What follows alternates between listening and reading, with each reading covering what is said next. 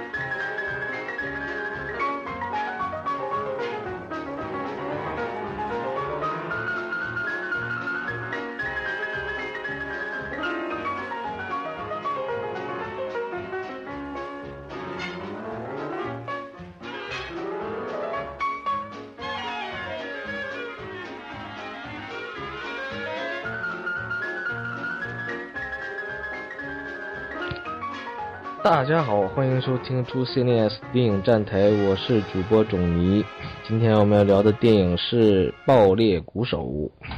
大家做一下自我介绍。大家好，我是大周。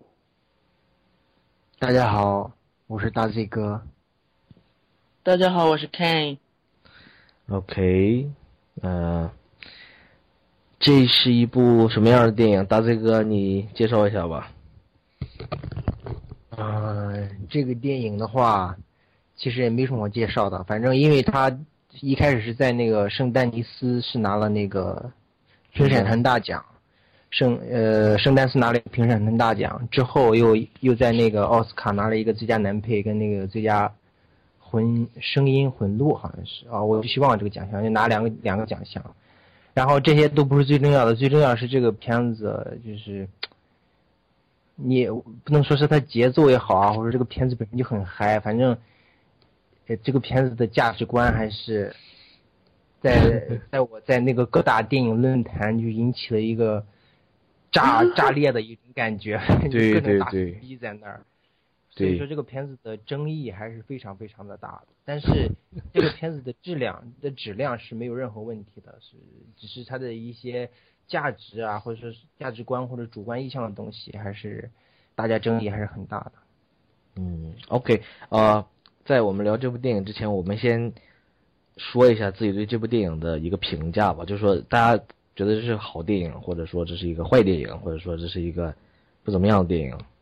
我们评价一下吧。先，大这个你你你显然是觉得这是非常好的电影，对不对？对我首先我觉得主观上来说，或者说价值观这个，都可以先稍微一放。就是单单凭这个本身影片的质量，还有它很多地方，包括它有很多的地方，我觉得都是非常出彩的。就起码它有一个惊喜，不会让你觉得它是一个很平庸或者说很正规正矩的东西。OK，, 那我觉得这一点，可能因为我本人也属于一个影迷嘛，所以说就是每年看很多电影，难免会会感觉到很疲沓，有的时候。那突然出了这么一个东西，我还是觉得挺，对我来说的话，整个的观影上的观感上刺激还是蛮大的。嗯，OK，嗯，周，呃，这部电影让我很难平静。这看完了以后，我说几个看法吧。第一个就是，这是一部水准很高的黑色电影，它直接挖掘出了一些人性。如果以后我有孩子的话，我会把它给我孩子看。这个对师生关系的这种剖析，其实是值得很多中国的孩子看了。呃，再一个就是这个电影这个剪辑和音乐啊，我我相信这个剪辑搞不好是照着音乐去剪的。嗯，就是这个剪辑实在太有特点了。奥斯卡如果有最佳剪辑奖，是他是获了奥斯卡最佳剪辑是吧？没有没有没有，没拿最佳剪辑，他是他一共拿他就拿了一个最佳男配跟一个最佳声音声音声响声音效果，我具体忘了那个奖项的名字了，但是是与声音有关的。他拿了最佳剪辑，拿了吗？拿了，还有最佳音音呃混音奖都拿了。啊、s o r r y sorry，那可能是我自己之前资料看的我觉得看错了。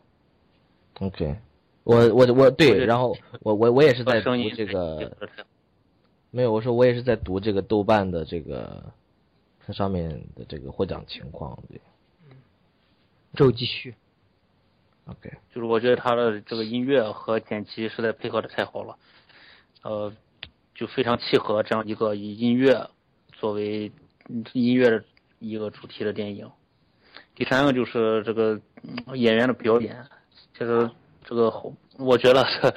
这个男主角其实呃虽然后来查资料说他是有这种打鼓的经验哈，但但是这个男配角实在太出彩了，这个哥们演的太棒。虽然他以前是演喜剧的，但是在这里面突然变成了这样一副样子，还让人很惊喜，实至名归吧。还有很多，咱一会儿再聊吧。我能想到的就这些。嗯 OK，其实这个 J.K. J.K. Simons，OK，、他应该是也算是个老戏骨吧。他、嗯。我记得他以前好像就演了很多，呃但是大部分是蜘蛛侠，对，他是以他是属于那种就是配角中的配角角色，应该嗯。他属于一种就是在一些主流电影也好，或者说一些大一些其他电影也好，他属于那种就是怎么讲呢？应该是男主男主，其实他连男配都不算了，之前他应该属于那种第三第三就是第三戏份多的那种那那种演员了，应该是属于。就演父亲啊，演什么的，对对对。对对对，就是比较类型化那种吧，然后也没什么太多的人去。我第一次看他应该是 Juno，我记得好啊像是对对对 Juno Juno 那里面有他，对对。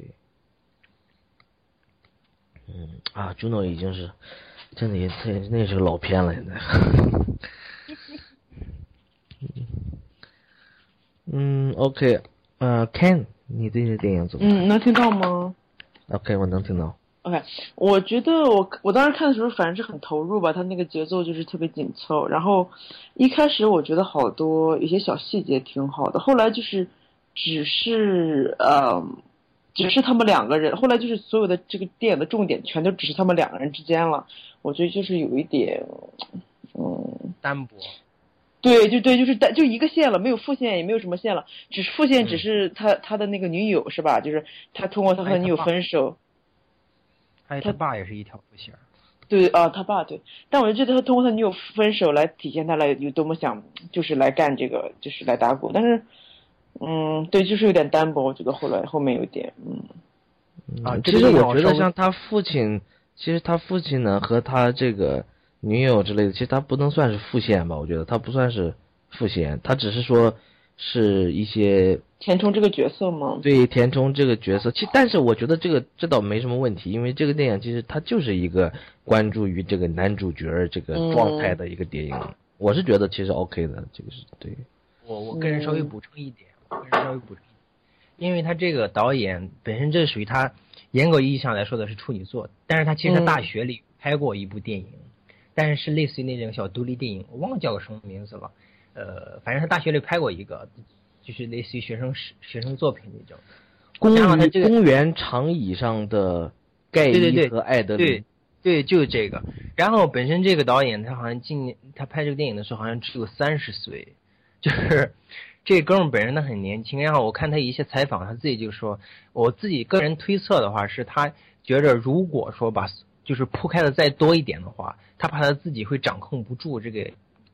然后这个其他的那那几条线。所以，而且他最想要讲的，或者是最想要表现的，就是这个，这个这对师徒之间的这种畸形的这种关系。所以说，他就想嗯集中所有的注意力，或者集中所有的资源。然后，而且他的拍摄周期只有四个星期，他只拍了四个星期，所以说集中所有的精力就只把最后就完完全全的只做这两个人，那个 J.K. 那个就这一对师徒的关系。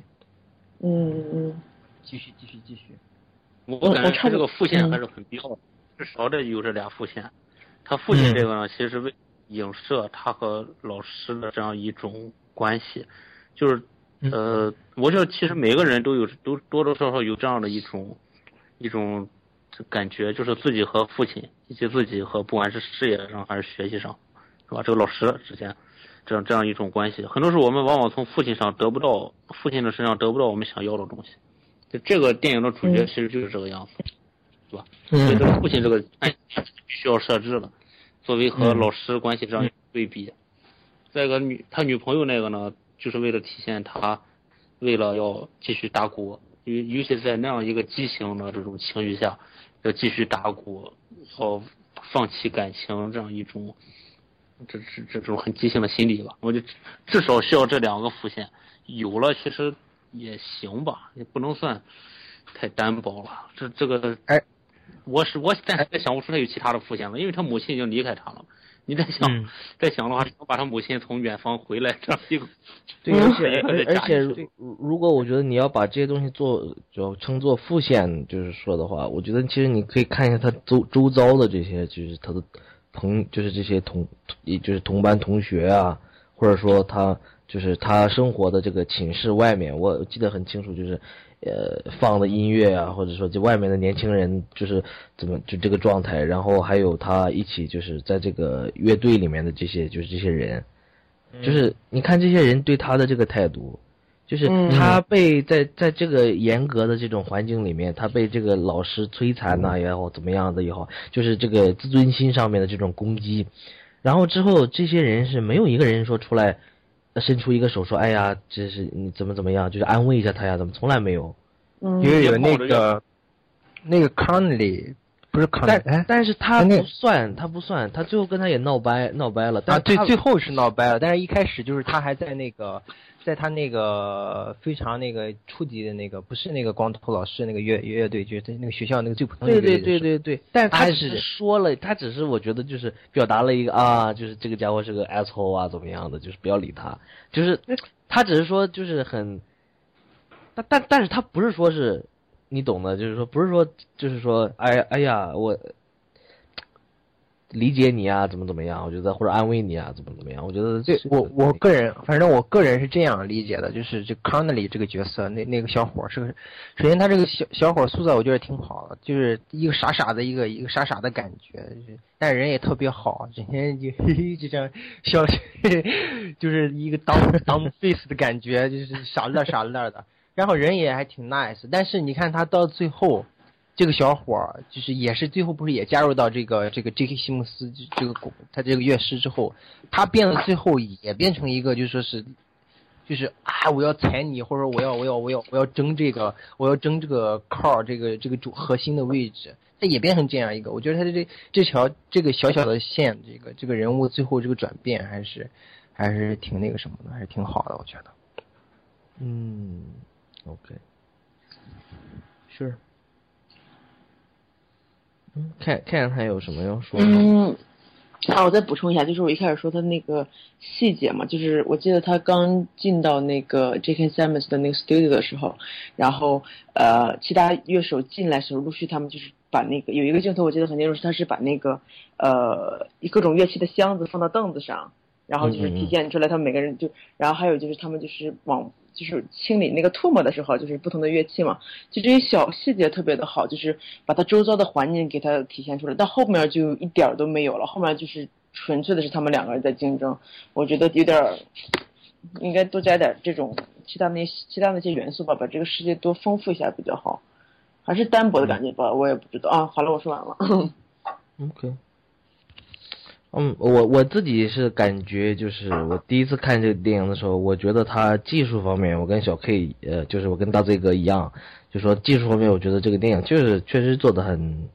就到位吧，就是非常好了，已经是非常非常好。对，就是他该有什么有什么，不就是该不该有的也都没有，嗯。就是把他要说的东西就很很言简意赅的就就一个小时四十分钟之内就就搞定，啊，也没有说拖得多长，也没有说什么煽情，也没有说怎么怎么样，他就是完全让你进入到他的那个情绪里面。嗯但是对，但是我就很讨厌这个老师嘛，然后我就对我就好，对我就很 很那个这个电影，嗯，但他就是一个，我因为他就是一个魔鬼嘛，这讨厌很正常，我觉得你喜欢他，我我不知道我是不是是不是说他是魔鬼啊？怎么样？我也不我也不想把他给贴个标签儿怎么样的，就是哦 OK，嗯，我我原来的想法就是我讨厌，而而且我讨厌这个孩子这个状态，我觉得，但是我觉得我我这次看的时候，我包括我自己也想了很多，我感觉是呃，可能每个人都有这个阶段，只不过这个导演就把那个阶段给拍出来了，对不对？我觉得因为他亲身亲身经历嘛，他自己就就以哦这是他自己的亲亲亲身经历。对他，因为他以前自己就学打鼓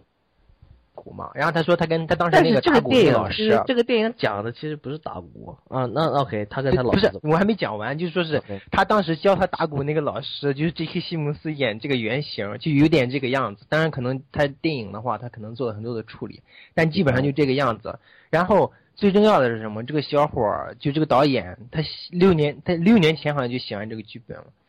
哎，是六年前，我可能记得有点不太清楚。所以他写了写完这个剧本之后，锁在抽屉里，六年也不知道几年了，他他都不敢再回去看一眼，就是他都不敢 对对对，他都不敢，不是他都不敢拿给任何人看。他说为什么呢？他说因为我觉得如果让别人看到这个剧本，知道我内心是一个真正是什么样的人的话，他说我觉得没有人会跟我做朋友的。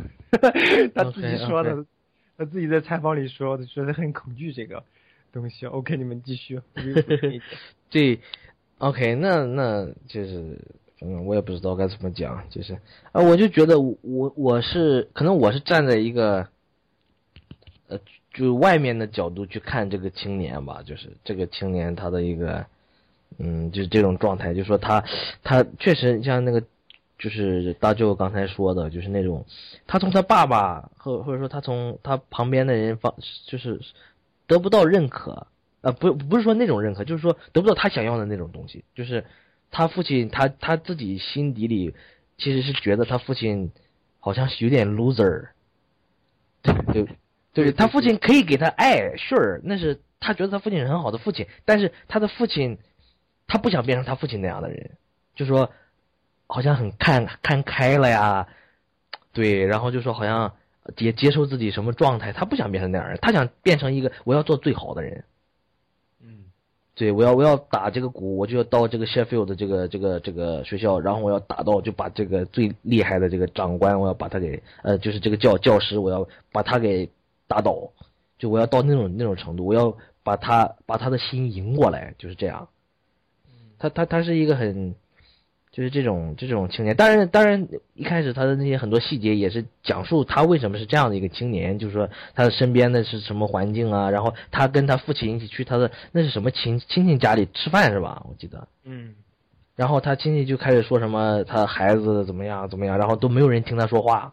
好像有点对他有点也排斥，然后就是也不把他这个打鼓这个事儿当回事儿，就感觉。嗯，然后他好像挺受挫的，好像，对，然后他父亲就是这种柔和的态度怎么样，他也其实有点看不惯。当然，他这我觉得他一直都是很爱他父亲，这个肯定是。但是他父亲对他的爱是没有办法，啊、去弥补这种他心心里的这种失落。对，然后这种这种失落只能说是从这种很强烈的这种爆裂的状态里面去得到，就是我要赢啊，怎么样的？对，所以我觉得我在，我可能我我我可能就像有点像从他父亲角度看这个电影，你知道吧？然后然后我就觉得，哎呀，小小伙子怎么这么 怎么这个样子？对我一开始。长者心态也不是说长者心态，就是我可能就是说，就是觉得，哎呀，你小孩儿其实你有很多选择的，你打鼓也打的那么好，对不对？然后其实很多路子，而且你爱音乐的话，你应该好好爱音乐，你不应该这样，呃，黑暗啊，怎么？对，但是我可能我也跟呃别的人也是聊过这些问题一段时间吧。然后我我我最最近这这两天又看了一遍这个电影，我感觉是可能以前我也有点这这样。啊，正常。我以前也有一点这个。对，我觉得就是可能少年的这个阶段，他就是他都有这种东西。到了青春期的时候，我觉着就是男孩儿，尤其是男孩儿，当然，嗯，因为我不是女的，我二十岁左右的时候的青年，他有一个非常非常强的一个想要获得外界认可的这样。嗯，对对对对对。而且尤其是中国，就是咱大陆，就是咱这一代吧。他一是像我们从小到大生长在一个比较压抑的，有一点这么压抑的环境，或者说而且是，哎，就是我们周围身边的人也好，朋友也好啊，或者说是或者说亲戚也好，家人也好，在中国文化里面，他是很少会去去去去去认可或者说去赞美，就是赞美自己身边的这种人的。我觉得这是当然啊，我这个有点拖大了，但是我还是要讲一讲，就是可能这也是我们就是。我们自己文明文化或者文明对，然后这种这种文化其实他也是说，他还非常他是赞美这种优秀的，但是呢，他不会他不会长者也不会他不会他不会去安慰你，他只是说在这种状态里面，他告诉你是荣耀啊，或者说这种这种东西是自尊是非常需要的，但是他从来不给你这个东西。我也非常喜欢那个他他父亲这个角色，我就我看了三遍，我从第一遍的时候我就对他父亲这角色，因为本身像这个男主角，包括这个老师，就是在那忽然那种状态，就让你就是，但是我每次他父亲一出来，你就感觉这个。这这个这个激情那个点啊，就这么稍微落下平平缓了很多。对对，第二就有点像重力一样的这种。对对对。第二遍的时候，就是我我更加就是能能能那个去理解他父亲这个这个这个想法。到了第三遍的时候，我才觉得，哎，这个片儿幸亏有他父亲这个这这这个父子情也好啊，或者说他父亲这条小线儿也好，非常非常的好，我觉得。而且包括他他的女朋友啊，然后他跟他女朋友聊天的时候，他女朋友就说，哎，我上的这个学校。可能我也不知道自己要什么，怎么样？嗯，一个对，对，然后，然后这个，对这个这个青年就是有点就说，哎，我要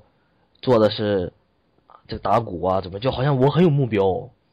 就是然后你也应该有你的目标，就就有点这种。哎，对，一一说这个感情戏，我就其实我非常不喜欢他这个感情戏，为什么呢？就是因为那个。我觉得他这个做有点稍微有点粗糙，就是有点 copy 那个那个社交网络。你觉得他有 像像不像那个社交网络里面那个 他那那那些一开始那场，或者说他俩那个那个那个马那个那个小伙叫什么名来？那个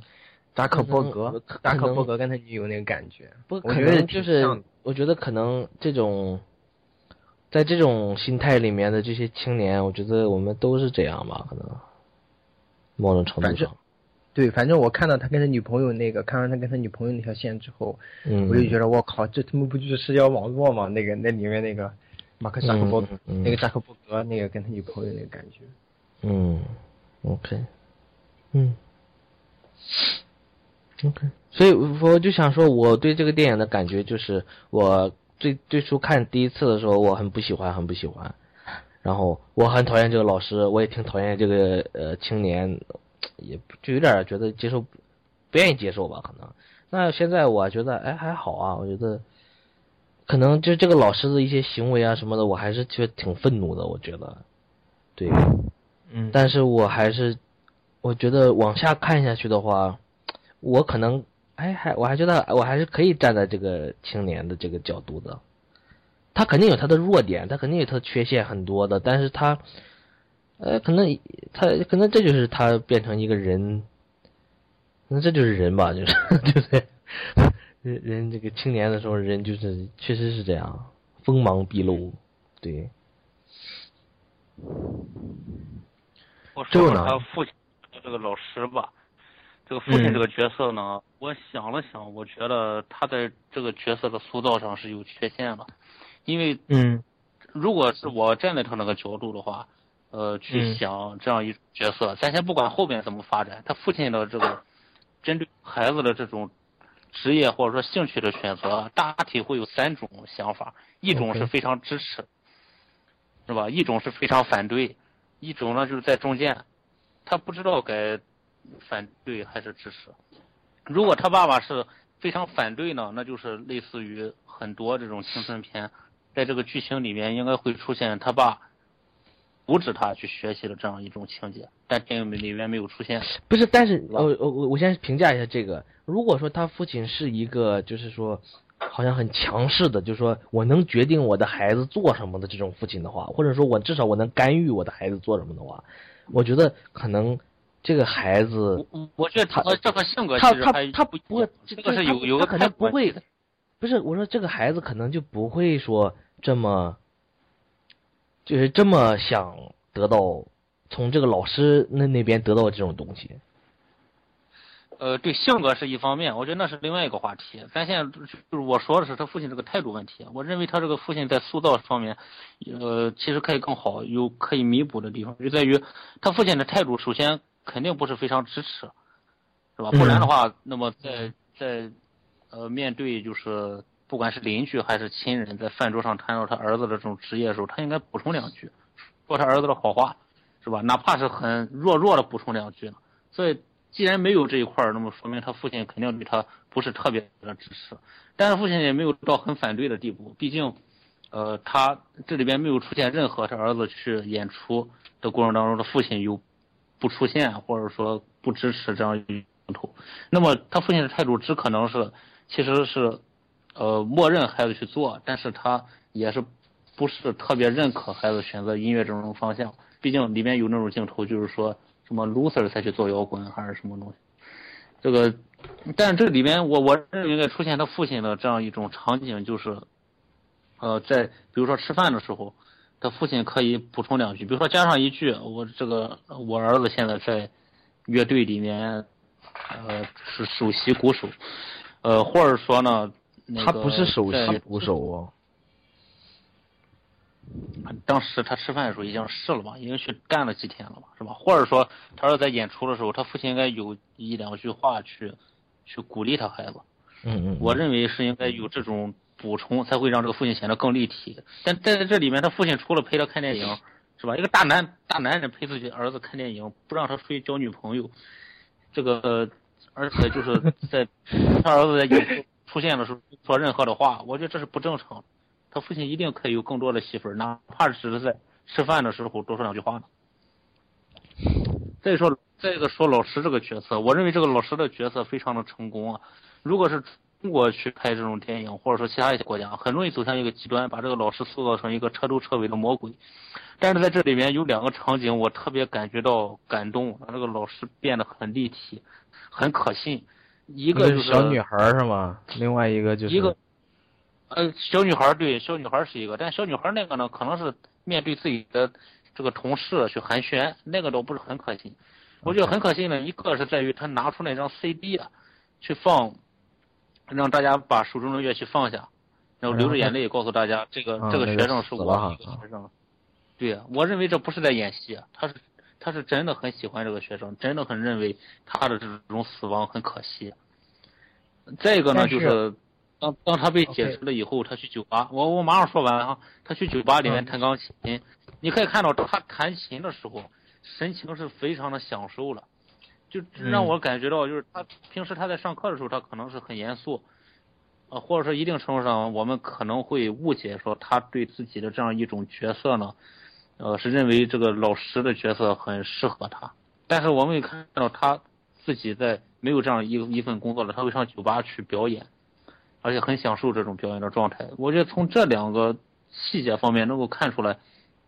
这哥们儿音乐真是充满了感情，他有自己的一套行为逻辑，但是同时他对学生又很狠，甚至拿在学生全神贯注的敲鼓的同时，会拿椅子去扔他，是吧？这个我就觉得这个老师很立体。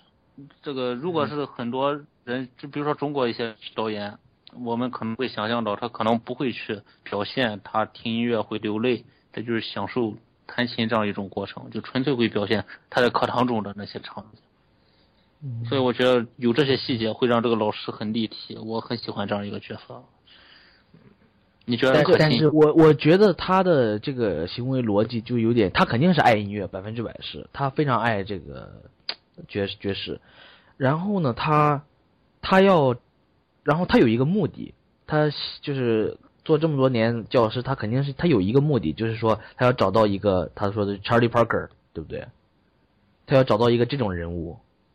哎，我记得是是对吧？是 Charlie Parker 对吧？Charles Parker 是。对，Charlie Parker，嗯，对，对然后他要找到这么一个人物，但是他说的就是我教学这么多年没有没有碰到这种人，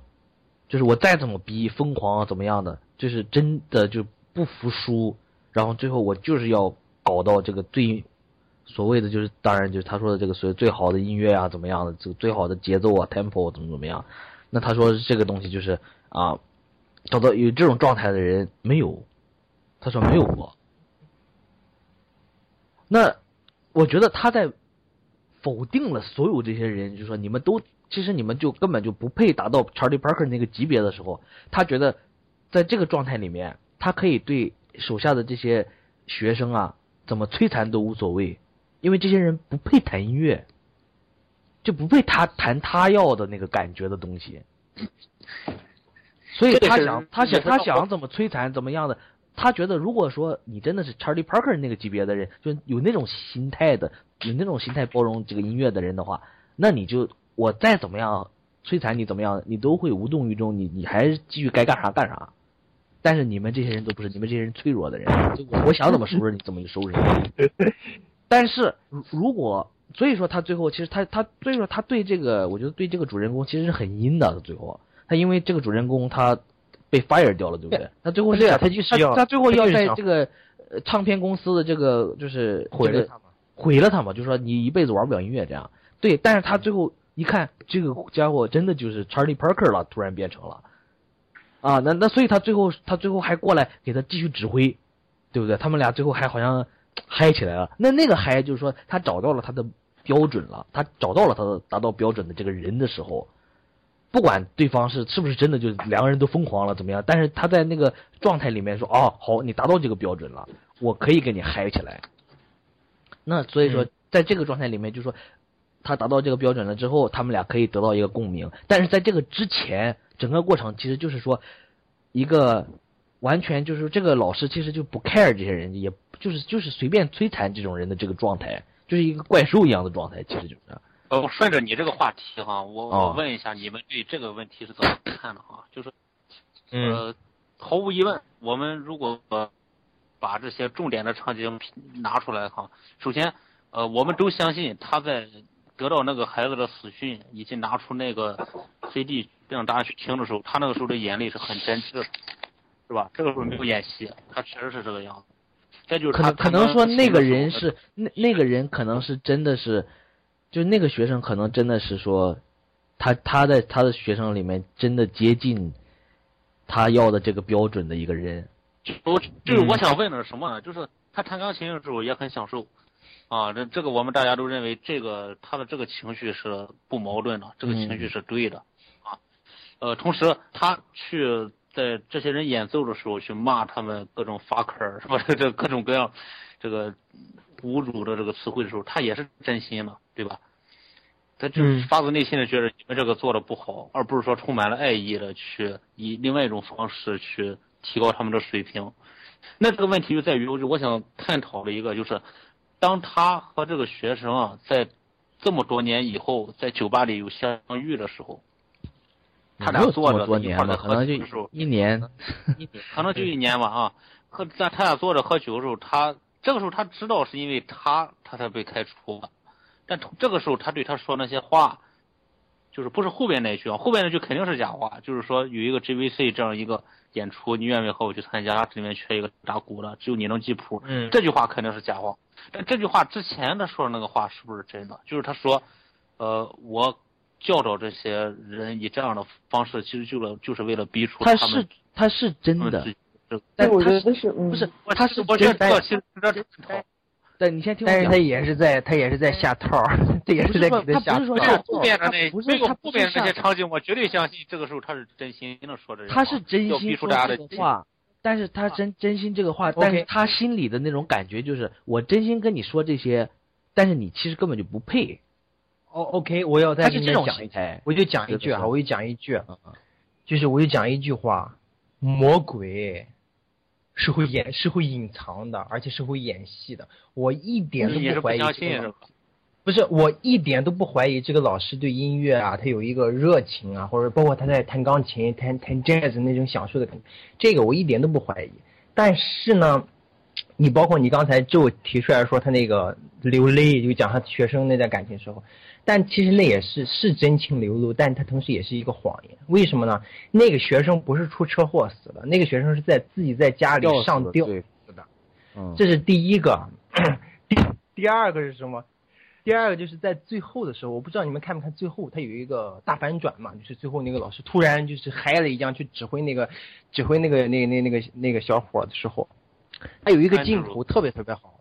他有一个镜头特别特别好，就是那个当当然 J.K. 西蒙斯，我必须在这里再称赞一下这位老前辈演的巨好，他突然有一个很 weird 的笑容。就是非常非常像魔鬼的笑容，就是突然有有那么一个镜头，你们仔细回去看一看。非，我觉得这一个就是他那个魔鬼的笑容一出现的时候，就是哦，就是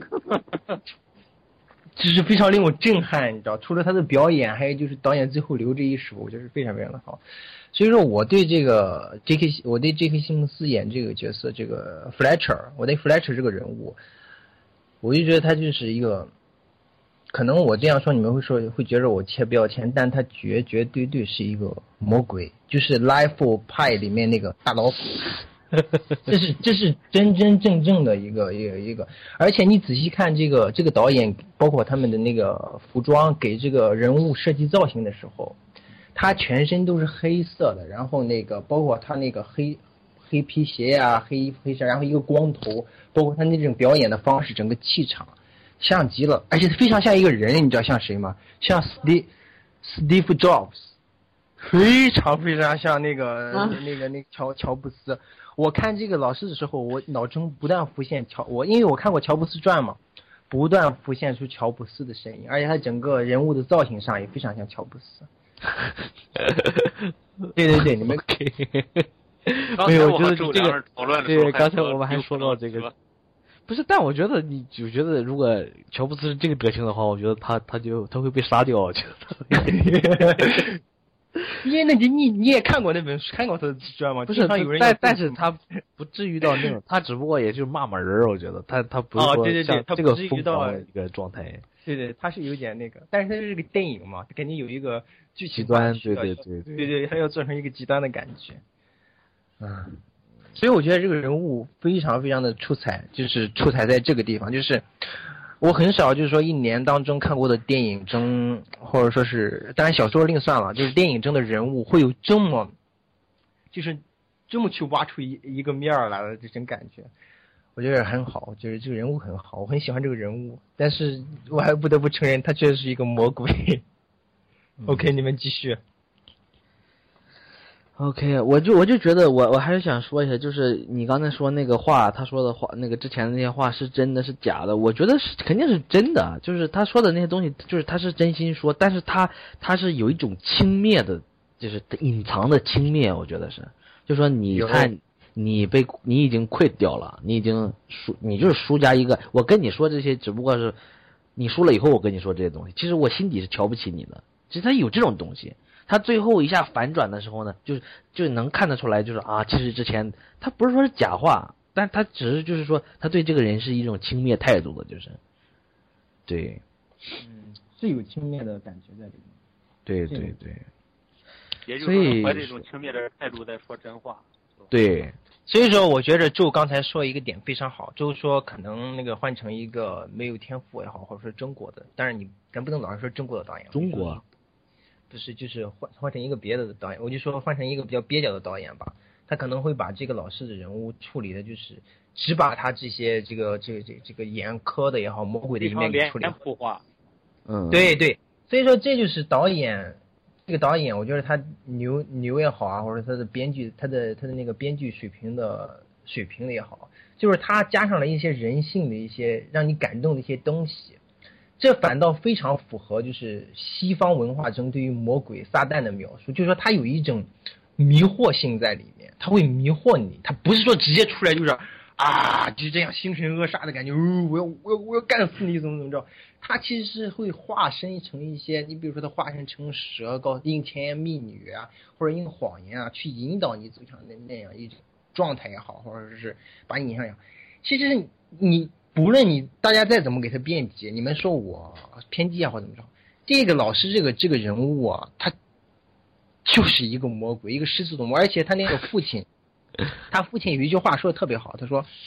他说：“你觉着我会让这样一个人把我的儿子拖到地狱里面，然后让他轻轻易易的就这么走掉吗？”我觉得他父亲这句话说的非常好，就是他完全把这个这个这个小小伙叫什么安德鲁，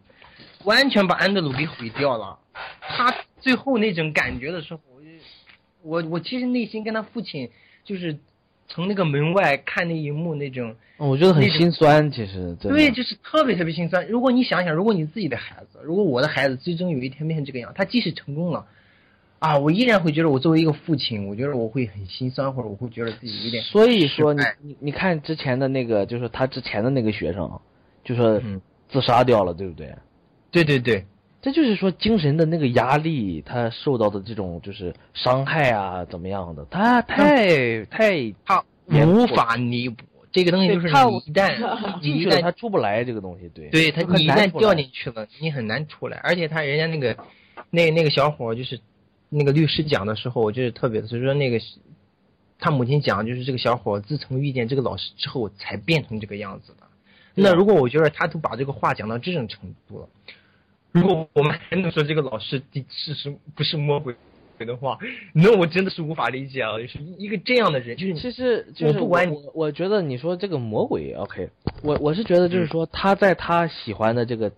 才华的这个东西里面，就是呃爵士乐这里面，他是完全自大的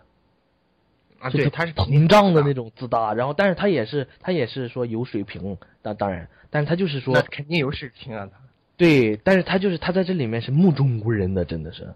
让我感觉就是。就是谁都看不起，然后就是就是不是唯我尊，真的是那种感觉。就是你看他走路的那个，他第一个镜头，他出场的第一个镜头不是直接拍他的上半身，他是直接拍他的脚。我先拍一个门，就咣一下那个门就开开，然后就有一阵风进来，然后他的大皮鞋梆当梆当梆当梆当进来。对，他第一个镜头好欠揍，就是 就是非常盛气盛气凌人那种。有一种唯我独尊，就你刚才说这个词非常好，唯我独尊的感觉，对，非常像。对，所以我就说他是这种，真的是在自己的领域里面呢，就说，呃，全身心投入到里面，然后就是完全自大、目中无人。我觉得他是这种这么一个形象，就是他在这里面是，呃，不接受，也不可能，他自己也觉得不可能被任何人挑战的。然后呢，嗯、任何挑战如果出现，就哪怕学生这种东西，他就完全会他摧毁掉，直接就是。就是他在这里面是没有人性的，就是说，他面对的这个就是群体也好啊，对你说刚才说你句话非常好，你说在里面唱唱扬，就是在里面嗨，嗯，对，然后你说他没有人性，我觉得这个非常好，因为有一句我再补充一个，大家回忆一下，有一个镜头是，有因为有一天晚上他来来回让那三个鼓让这三个鼓手 Andrew 那个 Corner 呃那个 Corner 们来回敲敲敲，最后那么晚了两点多了，你的学生出来之后，就然后他就说，哎呀，明天早上我们得几点几点集合哈，几点几点，然后你们一定要那个大家记着要留着那个，今晚要回去报销嘛，是吧？他突然又补了一句说。啊，如果你们丢了也无所谓，因为干我屁事。对对 对，就跟着你，那是你的学生，你你不能这个。所以我就说，如果样子就是他我觉得，如果他是我的老师的话，我真的，我觉得我不会像那个安德鲁一样，还等那么久才揍他。我真的直接上去就 我就会我就会踹他了，真的。我觉得他第一次往我往我这边扔那个，如果我是这个男主角的话，因为他那个动他那个动作就啪的一下把那个椅子扔往他那边扔嘛，我觉得那个声音效果那边做的就是特别那种。就突突兀，就让人感觉好像你自己有一种被欺负了的那种感觉，对不对？反正我是我的那种感觉，当时看到第一次看那个，我非常生气。我觉得如果是我的话，我真的我就揍他去。我觉得就就轮轮不到他还在这儿自己嗨。对，所以所以我觉得你看这些人，我就说这些这些学生啊，他还真能忍。这，我觉得他真的能 take take 这个东西就是。因为因为为什么这个地方有一个？我刚才那个之前看影评的时候，也很多人在讨论这个点，就说是，因为这个老师控制，说是他决定他有一个权利在里面，他决定谁可以上，谁可以不上嘛。就是说，当你有这个权利的时候，你手下的人，就是它涉及到一个政治上的一个，我觉得实际上一个，啊，这有鬼扯了，涉及到一个政治上的东西，就是你怎那对这些学生来说，我辛苦了十年二十年，这是我的真。你梦想也好，或者怎么也想怎么着也好的话，那我如果敢反抗，那对对该他，我就就就你滚出去！我靠，就再也没机会了。是是是，对，这里面有一个，对对，这里面有一个就是，他是一个在一个制度里面的一个一个一个东西，就是说他在这个制度里面，他只有这一条出路，他的而且他为了这条出路，他真的可以做任何事情。嗯嗯，所以说你看他这个电影从一开始就是说。他们虽然说喜欢的东西是艺术啊、梦想啊这种东西，但其实它是一个，就是从一开始，他跟这个他跟这个艺艺术的这种美的这种东西是完全不相干的，他走的是另外一条路，完全就是。他里里面除了那个老师自嗨弹钢琴的时候，我感受不到任何就是爵士乐的那种就那种美感，对对对，美感啊，或者说享受啊，或者对于音乐的那种爱。当然，那个导演也不追求这个啊，他也不需要。我觉得也是。所以不想要不想要这个东西，是是，嗯，所以说嘛，啊，我觉得你看怎么看了这个制度体制这个东西，而且我突然我我有一种可能我自己现在有点自大吧，我觉得，嗯，我有点非常悲哀的感觉，就是我有时候我看一些评论的时候，我有点非常悲哀，就是他竟然会有人认同体制或者认同这种方式。我觉得你你知道吗？我觉我的感我的感受就是说，你逃不出这个东西。就是说，他可能说不是说这么极端，但是其实你仔细想一下，我觉得体制哪里都有体制。嗯，就是你想你想你比如说你做电影也好，可能看看起来比较自由，其实它也是有体制。就说你你艺术电影你会走的是这个影展这个路线，你还是要说结识人呐，然后要怎么怎么样，然后要一点一点就做出来，然后要不然你就是在这个商业体制内你去做这个导演，或者说你去做这个电影，要不然就是说你去做别的行业，可能说什么别的艺术行业，或者说别的说其他的各种各样行业，它都是说这种体制，就是说你一个人在里面不可能说是你完全独立出来，然后还能生存，这是对不可能的，对对对。所以说，我觉得如果有体制，它肯定会有规则。就是说，它有规则的话，它就说明肯定是有某一条路，或者说有某种路，就是说你必须要走。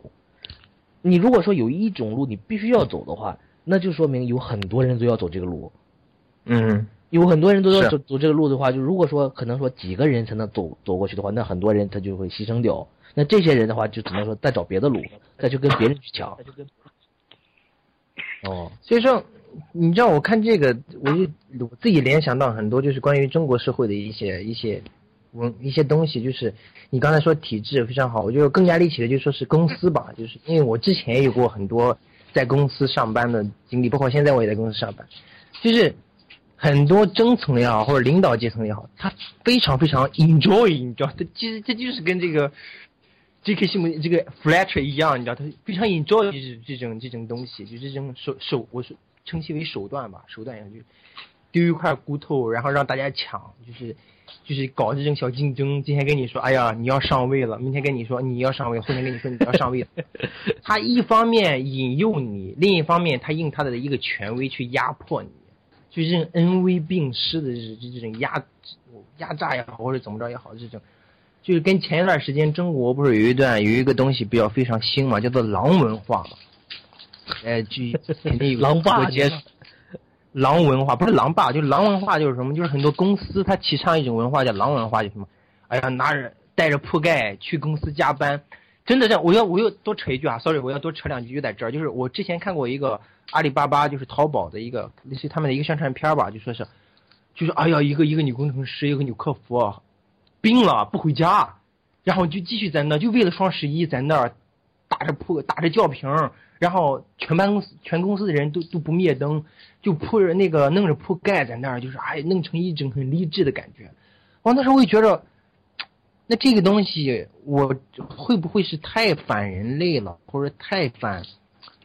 你因为我们是人，我们不是说是一个，其实它有一种错误的引导项，我觉得这个东西。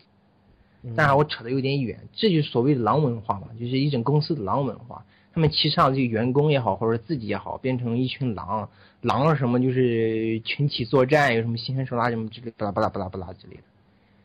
我我是我个人，当然我个人是对这种东西持非常非常大偏见以及鄙视的，我是非常非常鄙视这种东西。OK，你们继续，你们继续。嗯，OK 啊，反正就是，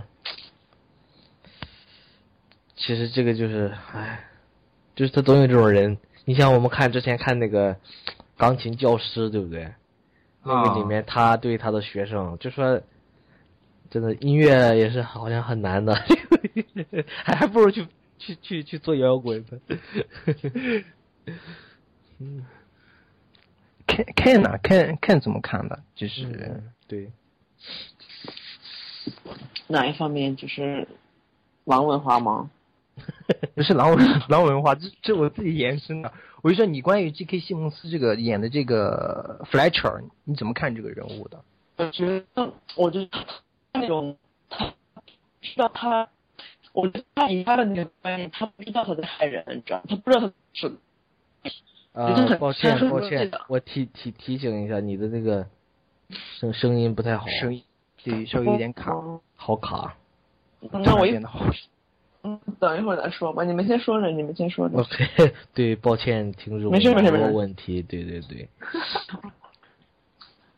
周呢？周周周还有什么看法吗？对这个 GK 新的事情对啊，作为一个公司人，作为一个领中层领导，对对对，刚才我和我和就我们两个人聊了几句关于这个公司的问题。其实延伸开来，为什么我们每个人看这个电影会感觉到很虐心，感觉到有共鸣？就主要一个原因就是电视电影里面他的角色是师生，是吧？但是嗯实际它可以引申成这个社会里面任何的上下级关系啊，不光是老师和学生，它可以是上级和下，是吧？它可以是公司里面的小领导、小头目和下边普通的员工，大领导和小领导，以及这个公务员系统里面的这个呃 这个比你官大半级的领导，是吧？这这个嗯甚至包括你和长辈的关系，是吧？只要是存在上下级这种存在，而且你有切身的感受，你就会有共鸣。而且很多时候，往往是你你认为自己要达到一个目标，就必须要经过这样一层上下级关系才能达到某一个目标，哪怕这个目标仅仅是养家糊口。但是很多时候你意识不到自己遇到的是一个混蛋，或者是你意识到自己跟的是一个混蛋，你也没有任何办法，是吧？嗯所以就就就就是每个人都有切身的体会，所以看这个电影，我相信每个人都有共鸣。我看这个电影的时候，我中间停下了不止五六遍，我感觉到没有办法看下去，因为这个电影的剪辑，包括配乐，包括这个整个的这个节奏哈，这个高潮迭起，让人感觉到很揪心。如果在电影院里面，我一定会非常难受。但这这是因为我们在看碟或者说下一个电影在电脑里面看，所以我们就可以暂停，忍不住去暂停。这这样的一个关系，其实我们每个人都没有办法去摆脱。哎，所以我认为，只要是看这个电影的人，只要是有一点点社会的经验，哪怕你只是在上学，没有办法不产生共鸣。谁知道自己跟的是不是个混蛋？或者说，即使你跟的是一个混蛋，那你也没有办法摆脱。这是这其实挺悲哀的一件事，是吧？光说换工作，换一个环境，哪有那么容易啊？嗯，是啊。哎，你知道我前段时间听到那个说这个是没有？我前段时间有一个呃，有一个讲，就老有一个老师来讲座吧，就不是老师了，就是在纽约做一个呃纪录片的一个女女的来给我们讲座，然后她说就是她就讲那个就是 pitching，哎 can，can，can 还在吗？哎，能听到吗？哎哎，那个 pitching 应该怎么翻译？它像是那种 presentation 嘛，就是像它像是那种，就是，对哎，我也不知道怎么翻译，它像是那种对你做一个 presentation，招揽做一个就是发表，然后你再通过这个发表，然后你招就是吸引投资，就是就是你要拍一个电影，你是不是你需要 pitching，就是你需要把你的 idea 说出来，然后说给这个投资人，或者说说给这些呃投钱的人，然后他们会投决定投不投你这个钱，就这种这种这种方式就叫 pitching 嘛，反正我就叫 pitching 了。然后呃，他就说起这个纪录片 pitching，然后就给我们举了几个例子，然后是在 Cannes 还是在呃有几个电影节嘛，然后就说这几个电影节是可以做这种 pitching，好像釜山也可以做吧。然后他给我们就是看了几个就这种 pitching 的这种呃呃现场照，然后这个嗯你看这个，就是因为是纪录片嘛，所以说纪录片的话，就说你要拍什么素材、什么题材，然后什么主题，然后什么内容，然后会大概多少投资，然后你的这个预算呢，怎么都要报。然后就说好多人都申请这这这些电影基金，然后就说这些电影基金就帮助你去拍记录电影。呃，如果说是就是故事片的话，可能就 pitching 不会说是用这种方式，更多更可能是更私人的，就是你跟这个投资人之间，或者说你跟这个发行商之间去谈。但是，呃，但是你做纪录片的话，它是有这种 pitching 会议的嘛，然后就好多人就有这种点子，就说我在拍这个怎么怎么样东西，然后去 pitching，然后就说去呃申请这个就是款项嘛。但是呢，就是他真的是有那种评委，就有点像那个 American Idol 那种那种状态，就是他有评委，然后他评委就说他当面就说你的这个 idea 是不是好的 idea，然后甚至说有有的评委就是很毒舌了，就直接当面就说你的这个 idea 就是 rubbish。就是就是很残酷。你你想想，如果说你是一个独立电影人，然后你有一个很很好，或者不是你自己觉得很好的一个想法，你至少说，我觉得你有一个艺术方面创作想法本身就是其实是一件很美的事儿，对不对？就是你想去有一个怎么样的东西，然后呢，你跑到那里，然后你去申请这个基金，你把你的提案提出来了，就完全是说你因为你爱这个世界，你去。你去说你想创作，然后你想做这个事儿啊，然后你去到那里，然后你最后被人泼冷水，就说你的 idea 是 rubbish。嗯，我不知道这个东西，就我觉得我看这个电影《Whiplash》的时候，我的感觉就是有点那种感觉，就是，在他在你热爱的一个，然后充满憧憬的一个事情上面，他去侮辱你。他去羞辱你。其实这有点，这样这有点像什么呢？我就嗯，在打，不是不是，我是觉得非常受伤的这个事情是。嗯、哦，对，我就插科打诨一下，这就有点像一个，就一个屌屌丝，不能用屌丝这种词人称侮辱性，就是一个条件很差的一个男孩去追求一个条件非常好的女孩，就女神了。然后这个女神不但 不接受他，还当面羞辱他，说：“哼，凭你也敢来，也能追上 我，是不是？是不是就有点这种感觉？”然后你会觉得，哦我、靠，我这么这么爱你，这么用心的追你，但是就会就是你不接纳我就算了，你还要当面来羞辱我，告诉我说是怎么怎么样，会不会是有这种感觉在里面？这个是每个人都会把这个我觉得，我觉得，如果说你你你你，比假如说，如果说我作为这么一个呃，就是条件不好的一个青年啊，OK，我要我是嗯。真的爱这个人的话，我说我好爱你这个人，非你不可了。那我肯定说我会受伤，但是我觉得这种受伤跟这个是不一样的，而因为这个是你完全是你对另外一个东西你热爱，你热爱音乐，你热爱电影，你去追求这个就是说一个形而上的一个东西，你在这个过程中，你被某一个好像看上去比你高层的一个人给拒绝了，或者说给羞辱了，就说你没有才华怎么样的，那你这个过程中就是说，嗯，就是他你原来这个东西是对一个事儿的一个热爱，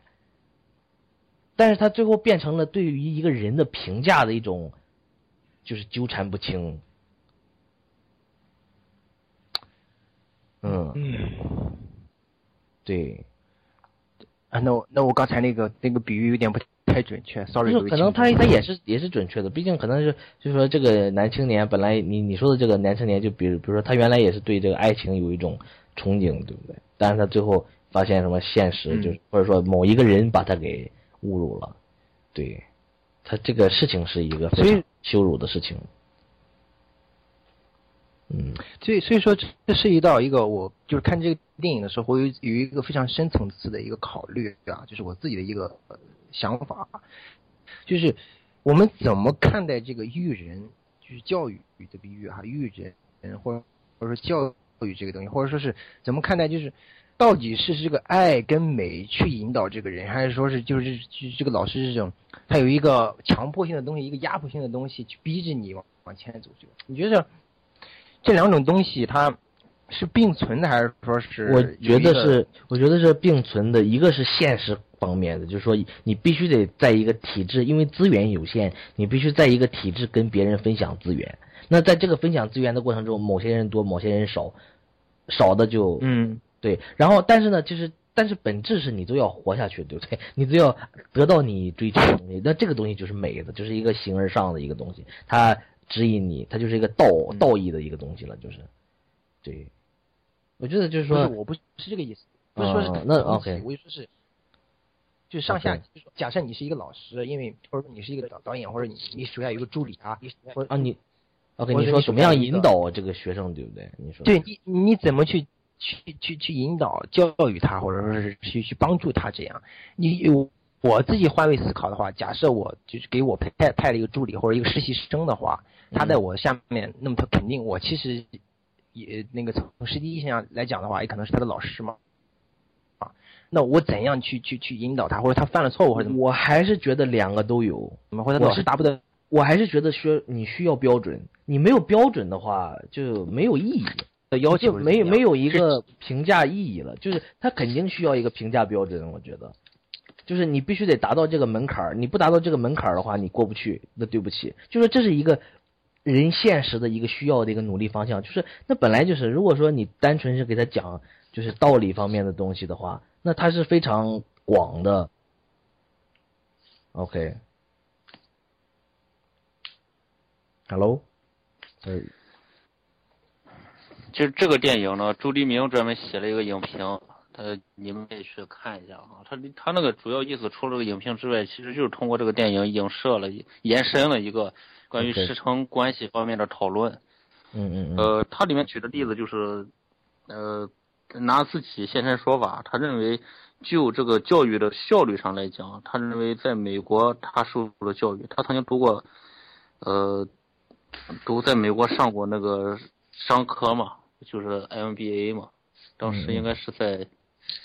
是在哪个学校，也是个重点，他在那儿上了一个 MBA，他说比较他在美国受的教育。和在中国受的教育，他认为在美国受受的教育的效率更高，但是在中国呢，受到了老师的这个全方位的照顾更更全面啊。嗯嗯嗯，其实这个他就是打了个比方，就类似于在中国很典型的这种师徒关系，就类似于像赵本山和郭德纲这种，啊，就是嗯对你的照顾是全方位的。首先你要对我学艺，向向我学艺，但同时呢，这个也得对生活上对老师有所支持，这样的话老师才会全心全意的，呃，对你不光在传艺，同时对你在这个人生道路上有一些引导，是吧？这个嗯这个是嗯这个是传统的师生关系，但是同时呢，这个还存在一种师生关系，就是就事论事，那么对你进进行业务上的这种引导，其他方面不过问啊。这很难讲哪一种更好，因为我个人感觉呢，如果很多时候我们你说在社会上混也好，还是我们要出人头地也好，你都都是通过人实现的，往往到最后其实归结一点，就是你是不是在对的时候跟到了对的人。你纵有天纵之才，你跟不上合适的人，到最后你你得不到你想得到的，就所谓千里马和伯乐的关系。嗯是吧？这个这嗯这个，反正我我感觉还是，这个电影呢，其实讲述了一个可能让人感觉到很悲哀的现实问题，就是当你暂时跟不到合适的人，或你或者说你很明确意识到你现在想走这条路，但是你没有办法确定自己现在跟的这个人是不是正确的人的时候，你注定是迷茫的。你没有办法提着自己的头发把自己抓起来，你只有通过不断的试错去找到合适的人和他一起共事，这样才能达到你的目标。不然的话，在你没有分辨能力或者说暂时看不清楚的时候，你除了蹉跎下去，没有任何的办法去摆脱现在的这个悲哀的现实。嗯，呃，其实我我我是觉得，那个师生关系的话，其实我是觉得应该说是公事公办。我觉得说。就是我觉得说这应该是成为主流，就是至少两个比较的话，因为我其实觉得传统意义上的那种师生关系，其实它不是一种健康的关系。我觉得如果说把这个东西当成是一种主流的话，你懂我的意思吗？就是说，如果社会风气提倡的是。一个传统概念的那种师徒关系，就是徒弟必须尊敬师傅，然后师傅必须尊，就是必须得怎么怎么样，就他有这种关系的话，相对来说，我我是我觉得，如果一个社会公事公办，把公事公办，就是说不需要过问其他方面，只要把标准达到这种教育的一个状态里面的话，我觉得他是更有效率的。我觉得是，我我认为你这个说法太不现实。我不是说不现实，就是说，我觉得我我我在这里面，我想强调的就是说，我想我说的是一个社会风气，就是说一个社会所支持的一个方向，它不是说是，就是对我说的是这个意思，不是说说你不能跟这个你的呃老师做朋友，或者说呃或者说他真的说教导教导你，然后你对他有一个很好的一个呃看法呀怎么样的？我不是说不是说反对这个，而是说就是说我们要建立一个标准。就说真的是需要一个标准的一个社会里面的话，这种关系是明显是更有效率的。为什么呢？因为说其实很多人，我觉得在国内也好啊，就是他有这种传统的这种想法，师徒关系怎么样的。但其实很多老师，你真的仔细看到啊，很多老师达不到老师就是这种关系里面老师应该达到的标准，他有很多人格缺陷。那然后呢？学生呢？他也有很多自己的人格缺陷，他 needy 啊，或者说怎么样的，他有很多。然后这里面中间产生的问题就是说，他是一，他会变成一种矛盾，他不是说他是一个，他不是一个简单一个程序化的一个关系了，他会变成很多伤害的，很多就是非常复杂的东西。那所以说，像中国，他说中国人情社会怎么怎么样？其实人情社会的问题，我觉得就是在这里面，呃，就就是在这个问题里面，就说它有很多复杂的东西，它会出现很多复杂的东西。它台上面是一套，它台下面的东西是水很深的，嗯啊，人和人的关系是非常复杂的。但是，但是你像美国或者怎么样，他至少说他他社会是提倡社会的人是提倡这种说是呃。标准化的，说是体系化的，就是在这个体制里面，谁不就是谁有每个人都有保留自己的空间。嗯，我觉得这个这样的状态，它明显在一个有标准的社会里面的话，它是更加有效率的。我的意思是，我明白你的意思，但是我我必须再补一句，就是起码在中国现在这个社会环境下也好，或者是怎么着也好的话。嗯，这是不可能是，就是暂时啊不，我不是说这是谁哪个，我不是说有要不要在中国实现，或者说怎么怎么实现，我只是说，我只是说我更倾向于，我觉得我是觉得可能说是后后者是更有效果，然后对我来说，我觉得是给我很多空间，我会更欣欣欣就是欣赏这种状态。嗯，对，我明白，而且我也赞同你的看法。其实这里就涉及到一个更。涉及到一个更深层的问题，就是说是人治还是治真真正正的人治还是法治的问题。对对，那到底更多了。对，我们到底是要按照规则，还是说是要按照你所谓上级也好，或者作为领导的也好的一种关系？对，一种关系，个人个人喜好也好。那如果说仅仅是个人喜好，这个就涉及到，其实涉及到一个更从更深层的意义上来讲，就涉及到中国社会长久以来的一个很大的问题，就是什么？就是。如果说出现圣人，或者说出现出一个很就是真正是很完美的人，我不否认是有这样的人，道德上也好，各个方面都很完美，能力也很强，又完美，那 OK 呀，那这个你肯定会觉着比比体制要好啊。但是问题意义就在于，那假设出现一个很平庸，或者说是说是说是就是很 asshole，就像这个这个这个这个这个 Fletcher 这样的人的话，那底下的人不就倒霉了，倒大霉了？那底下对对，是吧？而且而且你想你想象一下，如果说现实考虑的话，在这种一个不是说规矩不是规则不是说最重要的一个条件的这样的一个社会状态里面，这么一个社会环境里面的话，你想象一下，人格完整的这种老师出现的几率会有多少？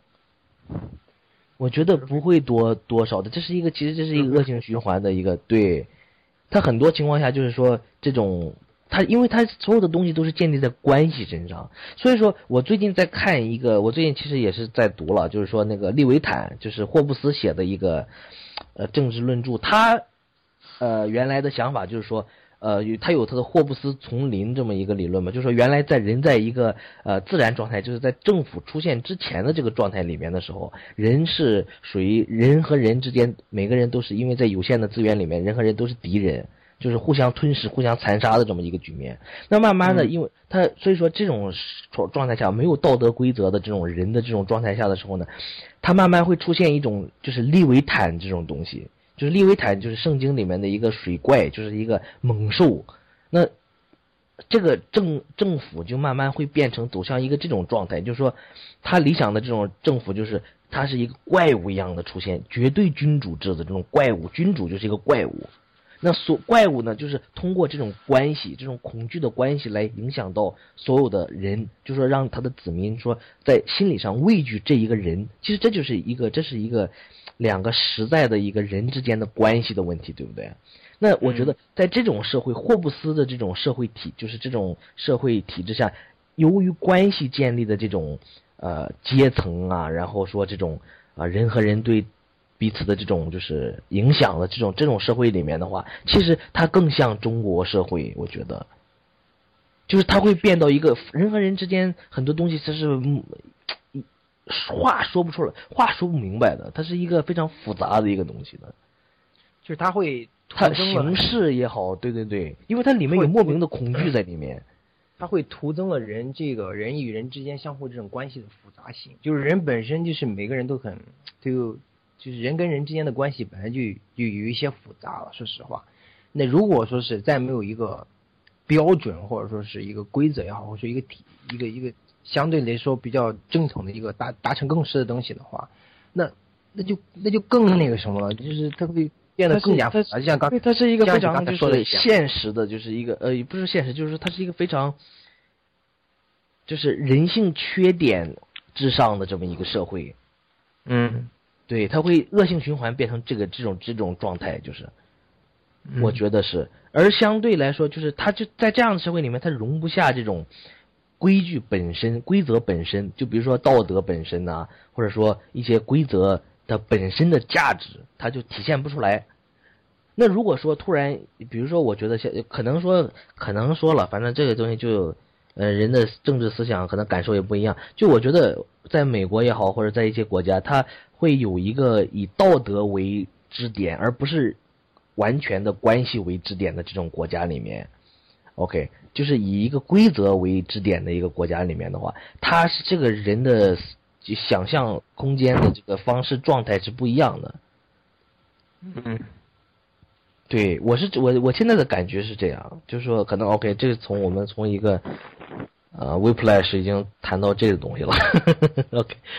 我只是就就是这种觉得感觉而已。我非常想听，就你觉得说是，就是这个这个这个我们刚才聊这关系也好，或者说是，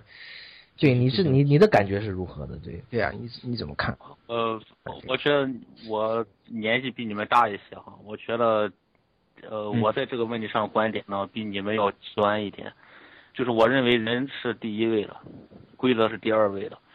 呃，我之所以这么说呢，也是因为我之前也是那么想的，就是中国文化里面存在一些关系过度的去依赖，那甚至这个嗯关系这两个字都是进入了这个牛津词典的这样一一种定义，是吧？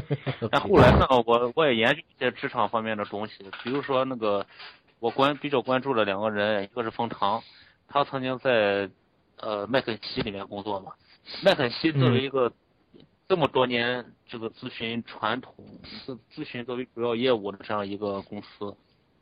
它内部的这种就是传帮带的体系就是靠师徒啊。啊，对对对，就那周立明讲的那个 mentor 和 protege 这种关系，就是说受过良好职业训练的这样一个老师，然后全身心的从业务和生活上帮助菜鸟，让他迅速成长为公司的业务骨干，就是这样一套体系啊。这个其实不是分中外的，这个这个这国外和中国其实是一个样的，就是类似于这样的关系，在国外也是广泛存在的。那另外一个人呢，就是这个微博上比较红的一个网络红人，叫解释系主任。这个嗯解释系主任那个解释嘛，呃你们可以搜得到。就这个人曾经发表过很多的这种职场方面的见解，另外他也出了一本关于职场的书，啊，呃，这个人现在目前也是在一个呃从事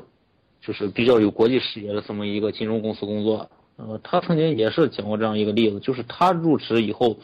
呃，也是通过拜师去迅速的熟悉业务，并且获得了职业上的发展。他拜的老师有好几个是外国人，啊，这这这个师徒关系呢，其实在中外都是非常广泛的这样一种关系。我认为他是我们取得事业上成功，或者说增加自己这种工作经验啊，这种包括这种爱好方面。呃，必须要走的一个捷径，呃，也是最有效率的一种途径。区别就是在于你在什么样的时候碰到什么样的人，呃，但是我认为我们要如果要走这样的一个路径呢，比如说要拜师或怎么样了，这个人必须是受过良好职业训练的，有良好操守以及职业道德的这样这种人。哦，所以我认同你对于规则的这种看重。不是，但但是我但是我想问一下，你觉得说哪一种，嗯，哪种以哪种呃以人或者人的关系为主导，或者说是以规则为主导，哪种社会体系里面，你个人的感觉，我的意思就是会出现这种你说有良好操守的这种人。当然我的，我我我是说，我觉得你任何社会里面，它都是传承，这个传承这个东西是百分之百的。我我甚至肯定是有的偏激的认为，这个社会表面上规则在运转，嗯实际一切都是走关系。呃，即使在西方国家，他们法律再健全，他们也不是我说的，我说的，我说的不是说这个法律健全，或者说是这个东西。我说的就是说人的意识里面，就是我说的是意识问题。对，嗯，你举个例子呗。就不不是也不是说举的例子，就是说可能，嗯，那可能就是我我的这种体会，OK，或者怎么样？我觉得，呃，这个呃西方的这种，或者说西方，OK，我说这个西方了，就是说某些国家的这种东西，就这种社会氛围或者人的带来的这种思考方式，我觉得我觉得是不一样的。我觉得你看美国人和中国人的思维方式是不一样的，很多时候。那你说作为人的这种基本的这种想象方式啊，怎么样的，那肯定都是一样。但我的意思是，嗯，比如说尊重某些人的这种隐私啊，或者说是某些，呃，就比如说盗版啊、下载这种东西的问题，对不对？那可能我碰到的大部分的美国人或者怎么样，他们都是说，呃，要不然就是通过 network，要不然就是说做租赁啊这种东西，他会付钱的。那中国人他就不会付钱。的这个东西叫做这个其实是个一 他们来了中国以后，他们也未必付钱。是在国外这罚的比较狠。对，当然我的意思，这个这个有产这个是产业的环境的但我我我想说的就是说，就是恰恰就是说这个环境嘛，对啊，那这个环境，我觉着，嗯，我个人觉着啊，我一直有一种论调儿什么的 OK OK，这个环境是我们或者说是普通人所无法嗯决定，就是你个人是无法决定的，尤其是在中对，尤其是在中国，我觉得这个东西就是，只要政府真正想要做这个事情，这个事情绝对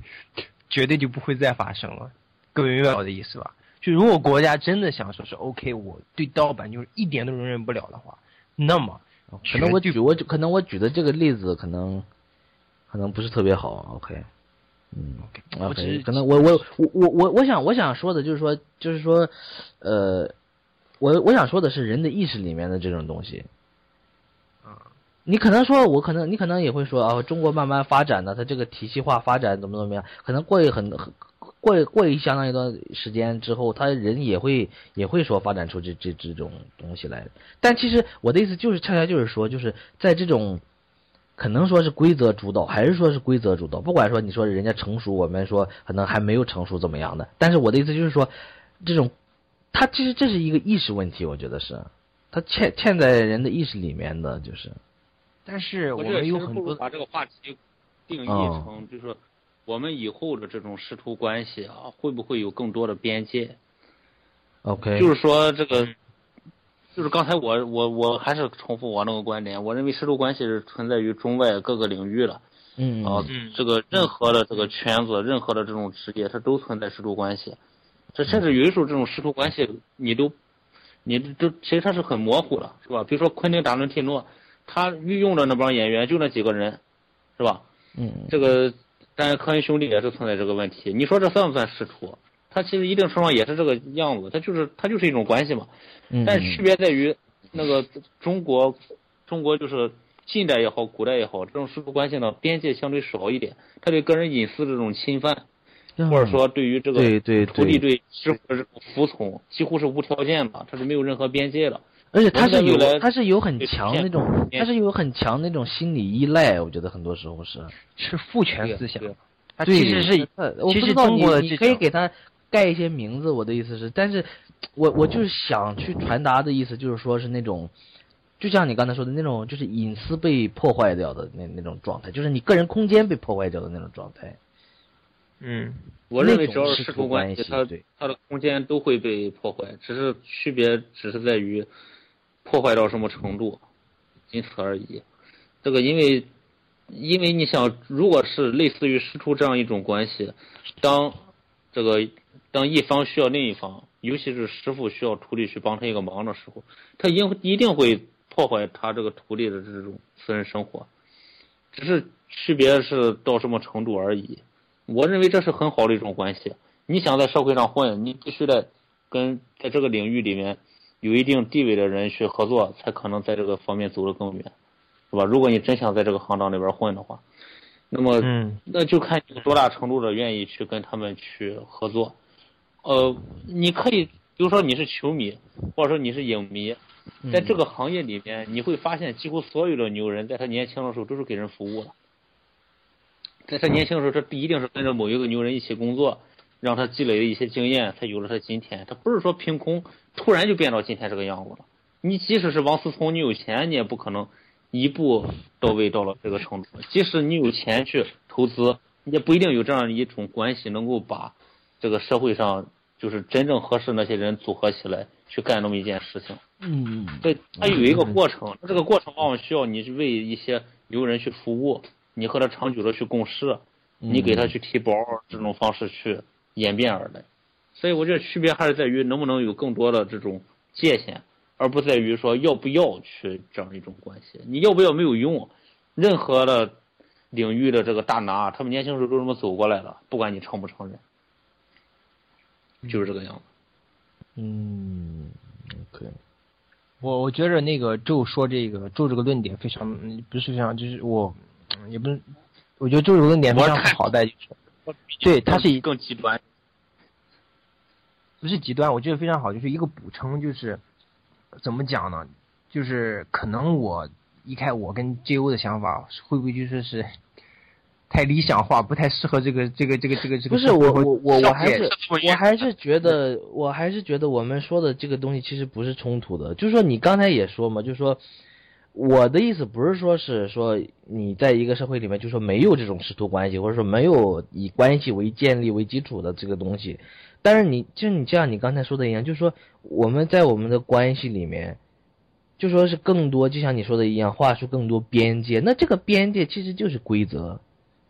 其实就是我说的这种，就是说划清人和人之间的一个边缘的这种东西，就是规则。嗯，对，就是他不会说来很多乱的东西，就就像就是什么贿赂啊，或者说怎么怎么样，他不会说来很多，就是他在私底下的，就是说这种破坏隐私的东西。但是我又我又再嗯提一个点啊，我提稍微提一个点，就是说，他有些东西是法律也好，或者是东西的它涉及不到的。你比如说，我举一个最简单的例子，就是咱常讲的一个潜规则。对对，就比如说这种东西，对对对对对，那我我就说，那这个东西其实法律是管管不到的，是吧？那你他他他应该是管到的，就是可以管到。就比如说贿赂这个东西，但是你能你贿赂很多，在很多行业里面，它就是一个潜规则，对不对？但是对他但是他这个东西，他你说他法律不管吗？他法律也管，但是他管不他管不到，他就是他没有办法去实际的去管到，因为他里这这些人都是就，因为他藏在私下嘛，对不对？没有人知道。嗯，很多时候，那没有人知道，其实这个东西就是一个隐私问题，对不对？嗯那 所以我说，在这里面就是如果说有嗯，他一直会这个样。不是，我肯定是认为这种他人的这种很参与这但是你不会说一直是这个样子，他肯定会有一些转变，他这是肯定会有人的意识，肯定是在他某些程度上他会他会发生变化。那不同社会状态里面、不同环境里面的人的意识，他肯定也不一样。那我们这代人的想法跟可能跟父母那代人的很多东西，它也变化，对不对？那你不能否认这个人的意识变化这个问题。那我想说的其实就是说，就是说这个你的这个意识，人的意识里面是更多是以这个关系，就说没有界限的关系为主导呢，就说是呃，就是关系是大拿的，就是大头，或者说是还是说要遵从某种规矩，就是某种规则化的东西。对，我从这个，我我在这个问题上其实很悲观的。我认为，呃如果是就你的这种，咱每个人呢哈，这种社会交往来讲，我们很难去碰到一个各方面让我们满意的人当领导。你就想一想，是当然这倒是，嗯，我比较熟悉的这几个领域哈，比如说嗯影视界啊，这个艺术界，包括这个体育界，暴君频出啊。但凡是是有一些成就的人，他这他就可能是暴君。他有一个比如说他是独裁性格非常严重的，很多很比多很比如说你是穆里穆里尼奥，你可能年轻时候碰到的就是范加尔那种暴君，是吧？比如说你是这个三川敏郎，你可能碰到的就是黑泽明那种暴君。你能说这种暴君式的这种领导，或者说这种人，你不愿意跟他吗？你肯定愿意啊！如果你愿意在这个圈儿混下去的话，而且这些人也都混出来了，那你能说你给他无无休止的服务，或者说满足他的那种呃暴虐，或者说这个不完美的脾气，不是你应该干的事情吗？这个东西很难讲，我这完全看你碰到什么样的人。是，但是我还是觉得，就是说，嗯，你好比说，比如说，在一个，比如说，在一个规则意识很就是比较薄弱的一个一个一个环境里面的话，可能说你要付出的更多。对，在这种关系里面，那可能说一个在一个关系就是这种规则意识比较强的这么一个社会里面，你可能付出的要少。我是这个意思。嗯你当然，你当然你都要面对人的这种不好的，但是他在一个规则之上的一个就是一个环境里面的话，他是人是会就是会有意识的去控制自己情绪或者控制自己的性格问题，我赞同就有因为因因为他会有后果，就是因为它是有一个程度的程度的高低的问题。对。就是嗯你比如说是就是我们刚才讲到这个，就人与人之间这关系也好，或者规则也好，对那就是经常也会有人说，哎，美国或者说是其他一些发达国家的一些东西，它也有不好的，怎么怎么着怎么着，但是它有一个程度的高低呀，就是都不好也好，它也有一个最不好的跟一个相对不是好的，因为因哎为都不好的这个问题，你们说咱们说的这个就是什么人性本身呐、什么问题啊，对对对不拉不拉，那这个东西就咱先不说了，就就这个东西人都有，那没办法，那个全世界这是人的弱点嘛，对不对？那我说的就是说，对于这个弱点的一个控制，啊，嗯。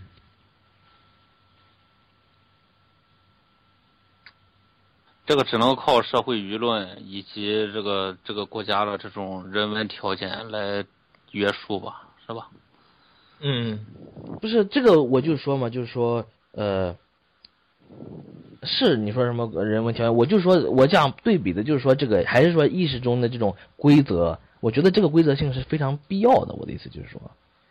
你你像比如说在国内，真的你真的是为了呃某一个，比如说当演员某一个角色呀，怎么怎么样的话，他可能很多时候不是说是努力那么简单。那你在外国这是一定的，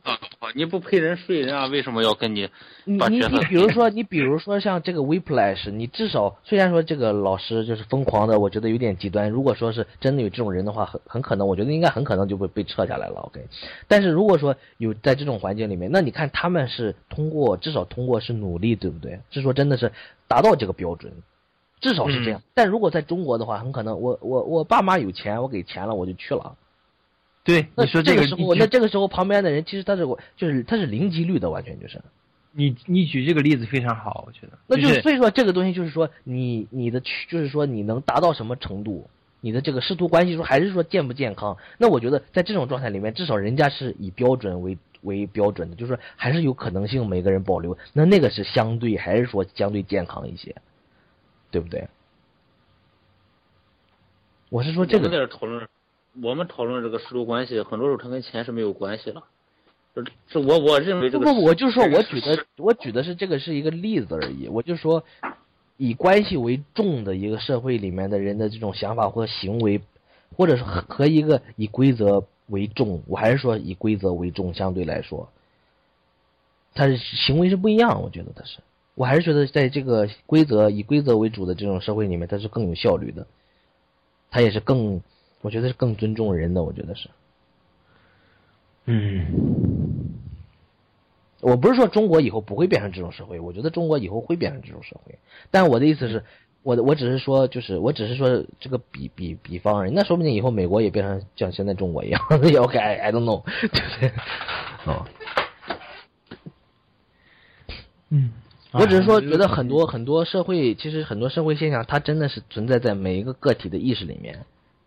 我是我是这样的，我是这么觉得的。就是你看这个人，就说为什么？你看那个呃，意大利战后的意大利新现新现实新现实主义的那些电影的时候，你就看这些角色的他的这些想法，就是每一个角色他的这个想法代表着什么样的理念。你光看台湾新电影，你看你看什么《牯岭街少年杀人事件》呐，是吧？你看这些青年，他每个人的说的这些话，他背后在想什么东西？啊，你看这个社会，哎，你再对比一下现在，它肯定有共通之处，但是你也要看到不一样的地方。我是觉得，就是说，你分析这个社会，就是为什么现在社会是这个样子现象的时候，就是他很多导演他拍这些作品的时候，他就是说想去解释嘛，那他就会把某一每一种想象的这种，呃，人物的这种代表的理念的什么，他会放到这些角色里面，就是他的这种社会分析，就是对对对。所以说，我觉得社会和社会之间是不一样的，就是环境和环境之间是不一样的。嗯，嗯啊，对，咱稍微谈一谈，大家觉得这个，嗯，这个电影的瑕疵吧？你们觉得有没有瑕疵的地方，或者是有有其他瑕疵的地方？除了我们刚才讲的几个，我觉得我我觉得我看这段电影情绪有很大问题。我第二次看的时候，我我很惊讶，发现其实这个电影拍的还真是挺完美的。我觉得，就是他很他他他要的那个感觉，他拍出来了。我觉得对这个已经是 OK 了。只是我不喜欢，我还是说不喜欢这个老师啊。对，嗯，就就呢就呢，呃，我能想到的缺陷就是在他父亲这个角色的塑造上。我认为他的父亲，即使是性格懦弱，也可以给他多一点戏，嗯嗯哪怕是在某些场景多两句话呢。嗯，这个我父亲拿这个好像以这个台词少作为性格懦弱的一个表达方式，不太能够说服人。嗯，我我反正我我认为稍微有瑕疵的地方就是他跟他女朋友那段感情戏，我觉得这条线的这条线处理的有点太太太正规正矩或者太常规了，就是没有想出一些新意来，这是我的一个看法。再还有一个点就是，嗯，你们怎么看待最后一场戏？我就是。我很很多时候我都不知道他这个导演最后那场戏在。我觉得最后一场戏就是恰恰我想我觉得的感觉就是说他在一个很疯狂一个跟这个老师最对立的时候，最最最对立的这种状态的时候，他恰恰达到了这个老师的标准。嗯，他是这种关，就是又爱又恨，就是这种相爱最爱最恨，对对，就是这种。就就呢，就就怎么觉得就是。对对，我很我很同意刚才他说的那个，但但是我想补充的其实就是这个电影其实很像中中国的一些哲学表达的东西，就是它是对立统一，和他俩明显是对立的这样一种角色，而且到最后呢，两个人的矛盾达到了一个顶点，他就是给他挖坑嘛，是吧？嗯，但是这个时候呢，到最后两个人却能却能配合，就是说他坚持的要把这个节目演下去，这个同时他也从这个演奏当中一下子达到了他老师对他的这种这种这种期望吧，是吧？嗯，这个同时这个老师反过来还配合他，这个其实就是最后一个最后这样一个场景去结束，其实是让人感觉到很有回味的一点，就在于他们俩表现的方式就是完全的这种很和谐的师生关系的这样一种表现，但他们的内心，我们可以认为这场音乐会结束了以后，这俩人会彻底分道扬镳，老死不相往来。所以这个其实这这场戏其实设计的很巧妙，我无法想象能够比这样一个结尾更好的结尾给这个电影。对对对，我非我我也非常喜欢这个结尾，但是，嗯，就像你们刚才一些一些解读也好，我就觉得，他让我无法去去去去得到一个准确的，就是说是一个情绪，或者说他想要表达一一个点，就是他很多层次的，你怎么理解？我觉得怎么理解都可以。最后这场戏，反正我个人吧，我个人比较偏向于站在站在他父亲那个角度，我就觉得啊，又又又有一个小孩儿，一个小孩儿不好，或者有一个年轻也好，就是他虽然说已经达到了那个他想要的那个东西，但他已经完完全全被欲望或者说是被被一种东西给啊，吞噬对对对，这个其其实是在这方面可以给他父亲加一些戏，比如说我如果是导演的话，我会想到我操，他儿子突然又去参加这个演唱了，他父亲应该有反应吗？他父亲不应该有一些反应吗？他父亲最起码应该有一些错愕的这种戏在里面，是吧？和他儿子有一些交流的戏在里面，而不是说他儿子但是你真的去放这个东西在里面的话，他其实你不觉得他喧宾夺主吗？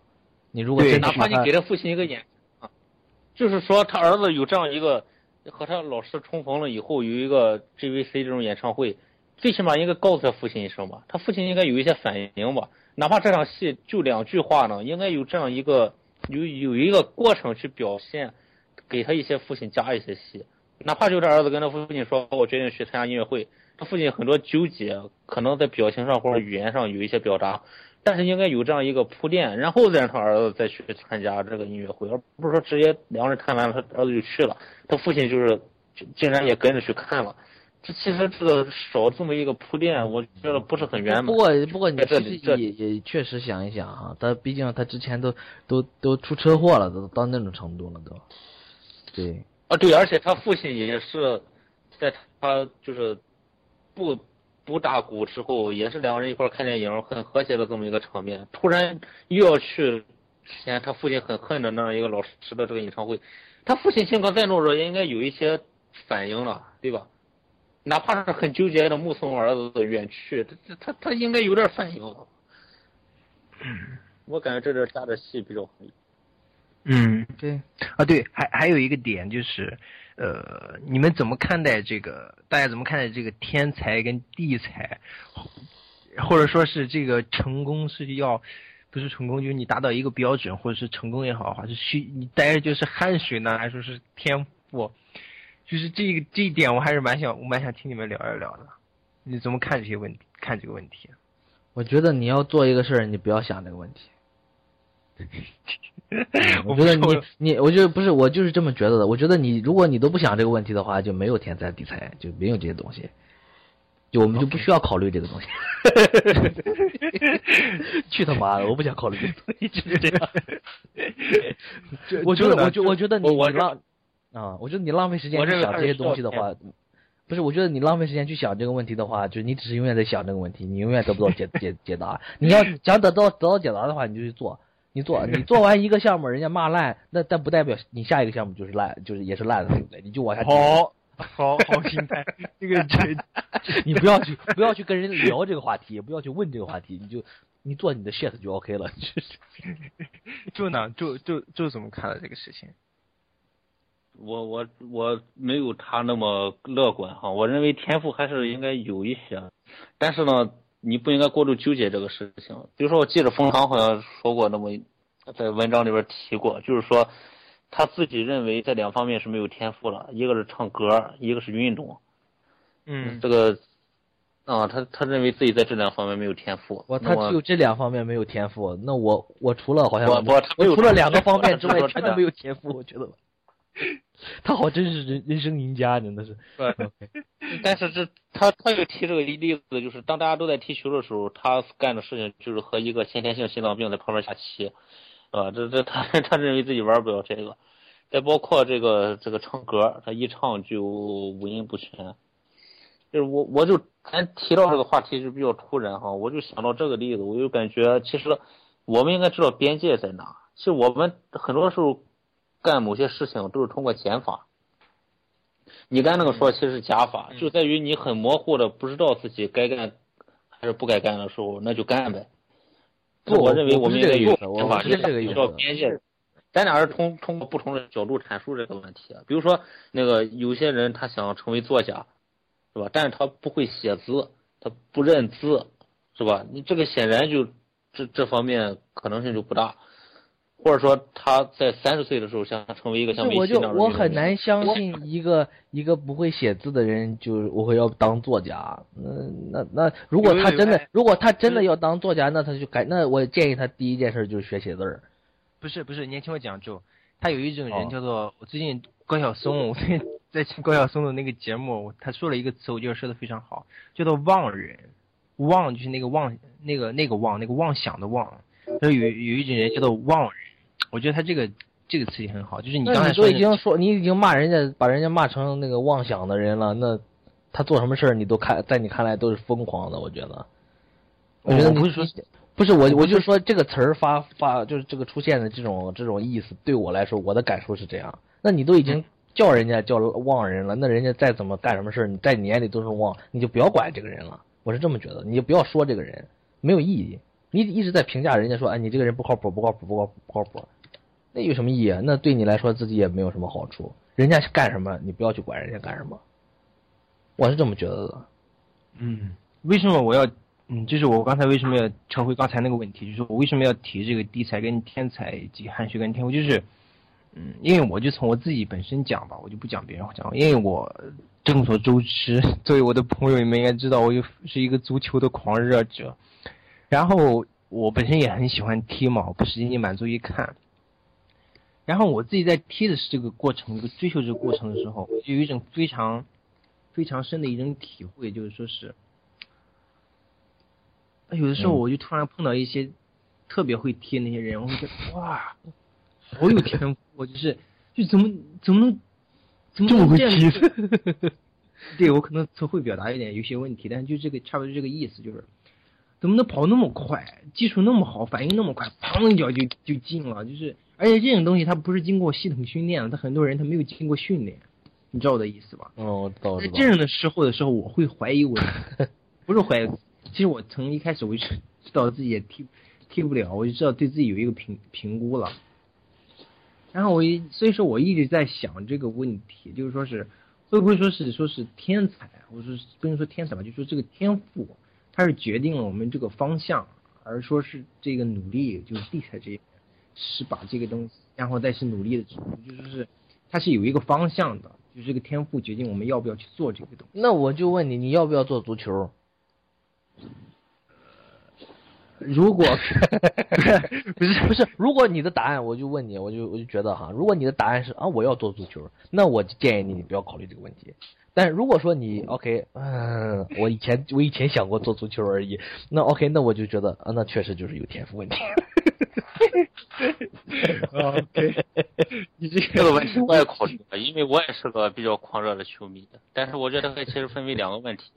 第一个问题就是，呃，你对自己，比如说拿足球举例吧，哈，你就拿足球举例了。第一个问题就是你认为这个你的这个方向是不是对的？就是首先你得定义自己有没有这方面的天赋。如果你仅仅是把这个天赋定义成就是要不要踢球，那么其实你还应该问自己另外一个问题，就是除了第一个问题，第二个问题在于你如果是想从事足球领域的话，不踢球，那么有没有跟这个相关的你可以干？这这是两个问题。嗯，那么第一个问题显然是 no，是吧？因为你在这个年纪了，你再去踢球，那肯定是踢不了了，对吧？对啊，这个这是自然这个这个这是没有办法的，就跟卡纳瓦罗到了四十来岁能上场踢，但是他踢不了全场一样，他只能去当教练，是吧？我不说这个是一定我就说我就说我们再延伸一下，就比如说现在那些正在训练那些孩子，十三岁、四十三岁那些孩子，因为为什么我要提这个问题呢？我有两个弟弟，就是也是在那个征能，在征能的一个梯队里，就是每周去训练嘛。然后他们之前也面临过一个问题，就是什么？就是说是直接就是不要上初中了，直接去踢呢，还是说是就像像现在一样继续就是两边都要兼顾着？你既要兼顾自己的学习，另一方面也要也要去兼顾一些训练。就是那可能为什么说对我们没有可能？因为我们太清楚、太了解自己了，就是这个年龄啊，或者自己本身的天赋啊。但问题就在于，他有一些人他有天，他有一定的天赋，或者说不能有梅西或者 C 罗这种天赋了。他不是说那他怎么选择在这个十字路口上？对他，他怎么演？就是你明你有希望够到，但是你有没有说是那种逆天的那种才那那种天赋，像梅西、C 罗这种，我靠，这那肯定是要吃这一碗饭的呀。他有一些人可以吃，也不可以吃的时候。那你看，你你想，你想，就是说，你你说的，就是说，其实你想你想说的问题，不是说我想不想踢足球，你想问的问，你想说的问题是，我想踢足球踢到什么位置？我要踢什么队的什么前锋什么位置？嗯，这是你要说的问题。就比如说，我要当导演，我要做成卖两亿的导演，对不对？你说的是一个位置，那你其实你是当导演的话，你拿个相机拍就行了。嗯嗯，那这个东西就是，对，这里面就好多问题。你你要去想的话，你就是你就肯定不断的抉择，不断的说，哎呀，怎么办？怎么办？怎么办？因为你，对，因为你想要的是一个确切的东西。哎呀，如果我遇到这种困境，我首先要想到，如果出现最坏的情况，我自己能不能承受得了？啊，对对，这当然这这就是啊你权衡啊，你要对。比如说像丁俊晖他爹吧，当初无非也就是说，儿子如果打不出来，我就去开台球室呗，是吧？嗯，那这个结果他能够承受，那他就把孩子送过去。但是类似于那种炒股的股民，我借一百七十万，然后通过杠杆放大放放出八百五十万，一旦赔了以后，我要不要去跳楼，是吧？这种事就千万不能干，因为你知道最坏的结果你承受不起啊。对吧他他也他也能承受得起，他跳楼嘛。对，其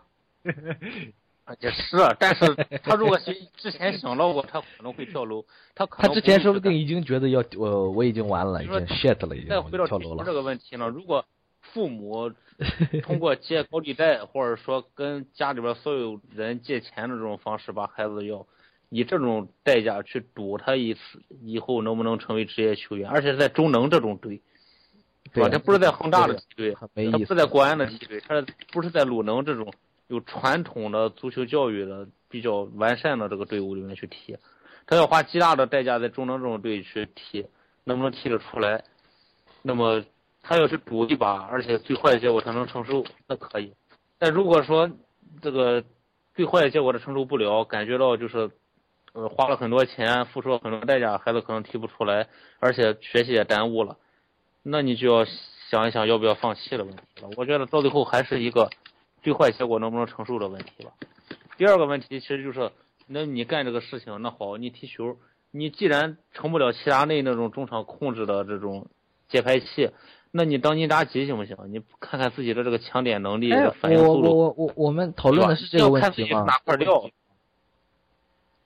我就说解答你这个问题，其实延伸到电影上也是一样。你当不了导演，那你去干摄影可不是我的意思是我们我们我们讨论的是这个问题吗？小那个大 Z 哥问的是天赋和那个努力哪个更重要吧？好像是。对。我们在聊的这我们在聊的这是一个这是一个现实判断，就是你怎么样判断局势这种这种东西，嗯。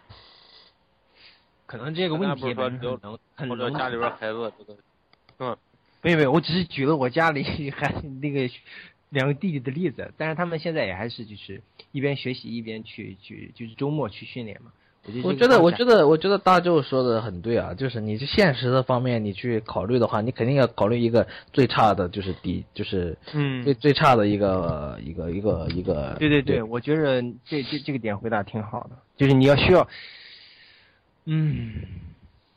因为因为你没办法，你你你要现实判断，你肯定你要量力而行，对不对？但是我的意思是，你说什么天天问这个，你做一个事儿，你天天问什么？哎呀，我有没有天分？我怎么怎么样？我怎么怎么样？那你你对一个你想做、你爱做的一个事儿，你都抱着一个打赌投机的心态的话，那你这个一开始就完蛋，我觉得你。我不是说是要去做，我但是回到刚才那个不是，我不是说你，我就是说，如果说你为这个事儿而去顾虑你要不要做某件你真的想做的事儿的话，就比如说你真的要哦，我我不会写字儿，我怎么当作家？但是你如果真的要有那么多故事要说的话，那我建议你先从写字儿学学起。不是不是，我的意思是学写字儿也不难，对不对？不是我的意思就是我们先不做延伸，就是专门专门回到这个问题的本身，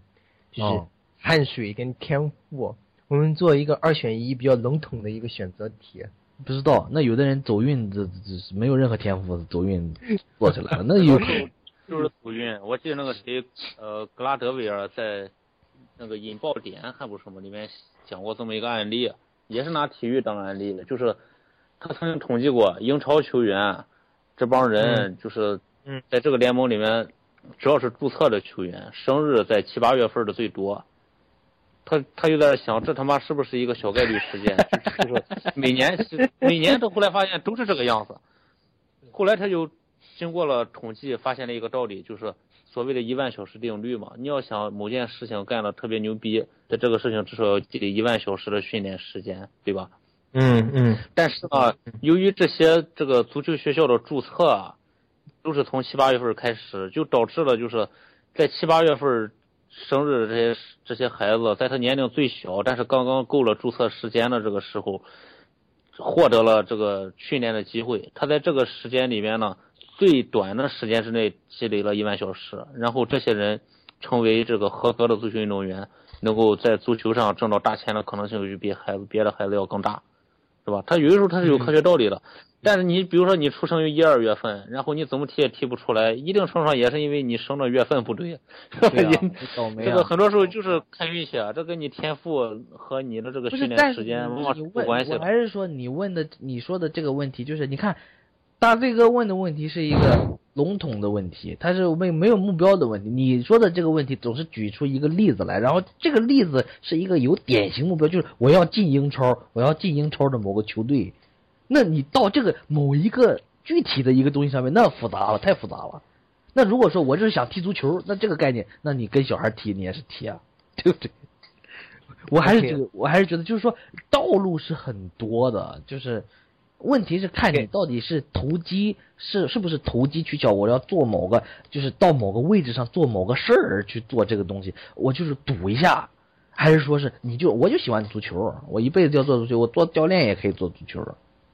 啊，对呀、对呀、是这个样子啊。你不一定非要以以球员的身份干这个职业，当教练、当解说，甚至你卖足球用品都可以，是吧？是啊，那都是爱啊。OK OK，那我 sorry sorry，我再我再啊我我再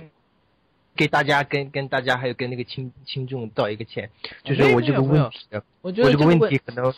太笼统、太简单粗暴。不是不是说楚笼统，你这个问题其实我就是觉得这个问题就是你要做，你真的要做你要做的事儿的话，就是不是说投机取巧，不是说是赌博一样，你你用以赌博的这种思就思考方式去考虑的话，那你就好好做，就不要说去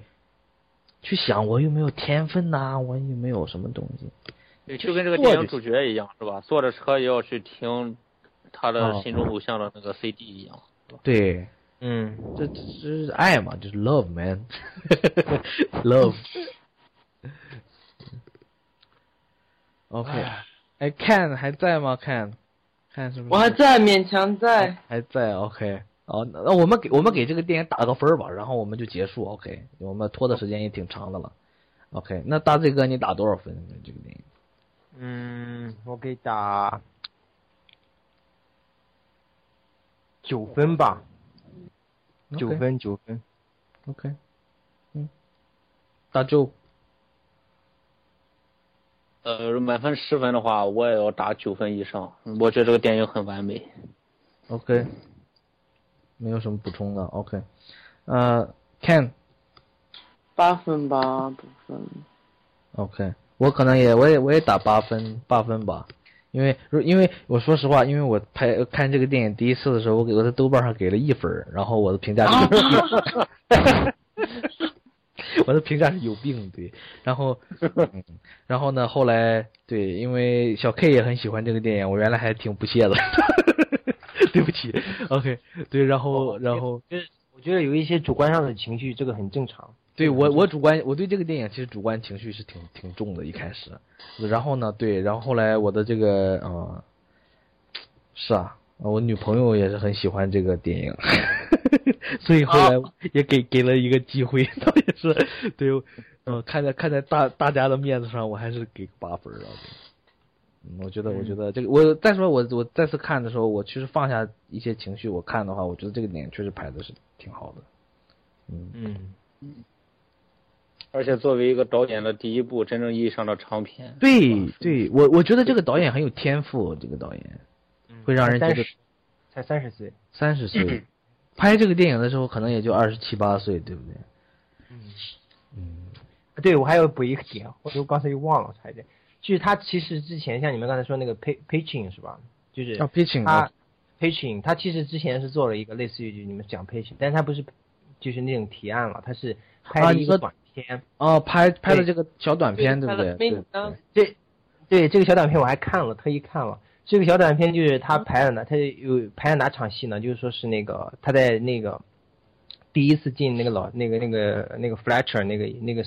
studio 的时候那那那场戏，就是那个 Fletcher 第一次出场那场那场戏，不是第一次，就是在那个乐金泰乐室里第一次向他乐室里演奏那场戏，然后演员都没有变化，唯一变化的一个就是男主角。他之前那个，他之他那个短片里面那个，就是那个短片里面那个小男主角是那个演《壁花少年》里面那个小男主角。哦，OK，是是那个。然后我还特意对比了一下这两个这两个年轻演员，因为他俩年纪也差不多嘛，他俩的表演对于这个角色的诠诠诠释。后来我也赞同，就是导演就是用那个换人了，对不对？换人，因为为什么？就是《冰花少年》里面这个演小演员，我先。不从他演技上面做点评吧，我就是单凭他这个本人气质方面来说的话，他这个他那个原先那个小那个短片里面小小演员那个气质太像一个太懦，他太多的懦弱或者说是那个有一种很弱的那种气息，你知道我的意思吧.然后呢，如果说用这个小演员的话，那可能到了后面就是他们俩互掐，像 Fletcher 跟那个 Andrew 他们互掐那种。那种那种感觉就会出不来，反倒是应了这个那个这个现在这个他叫什么名字来着？他他叫 Miles Taylor 啊，Taylor 用 Taylor 我觉得反反倒反倒是挺好的，他选选角选的也特别好。啊，做一个补充，还有一点就是他那个短片怎么讲呢？就是质感上是肯定不如现在这个正片了，因为当时没钱嘛，只是拍了给那个投资人拍了一个试片看一下。但是有一点特别好，就是他的摄影。包括他的表演是任何问题没有的，只不过说是美工跟那个那个那个光的问题一些这些问题上的原因。再再一次去扯远一点，我也觉得说是是 很多时候真的是拍好东西也是与钱没什么太大关系的，我觉得。OK，没有什么太大关系。OK，做一个做做一个做一个补充跟一个那个提示。OK，嗯，OK，哎，不过确实他这种 pitching 很多，就是应该说很大百分，就是全部的 pitching 就这种有这种呃 foundation 这种基金的这种 pitching 都是，就是你必须得有先有一定量投资，然后你先有一一部分成品，就有这种东西，然后你给人有这么一个东西看，然后人家基本上才会给你投钱，对，一般是这样，对。也不是说是你就专门有一个提案想法什么的，然后你就可以，呃，你那当然也有你可以写剧本呐、啊、之类的，但那个我觉得好像听说是更多是关于故事片之类的，对，嗯，对，反正这个我具体我也不是特别清楚了，可能，嗯，我我嗯，以后过段时间，今年看看我，我看看去参加一些电影节之类的，我应该去勤奋一点儿，应该。OK，OK，啊、那我们今天就到这里吧。然后呃，还有什么要说的吗啊没有，？OK，呃，那好，OK 呃观众朋友，呃呃，不是观众，观众朋友，听众朋友啊、谢谢大家收听。啊、然后如果要找到我们我然后我受累了。啊，你们受累了，两个小时我们也聊了，然后我们的这个网站现在还是没有起色，现在还没有重新去搞吧，就因为大家都很忙。然后呢，呃，如果要找我们的话，可以听我们在荔枝上的这个 podcast，包括苹果 podcast 里面的这个，呃就是这个 app A P P，也可以搜到我们的这个呃 podcast 吧，对啊。然后你只要输入 True Cineast T R U E C I N E A S T E，然后就可以找到我们。啊、如果要邮件联系的话，也可以就是呃联系我们的这个邮邮箱地址 truecns at 幺六三点 com。OK，在此之外没有什么要说的吧？感谢大家呃感谢大家收听。谢谢 OK 谢谢。嗯，谢谢，再见，谢谢。拜拜，拜拜。拜拜拜拜，OK。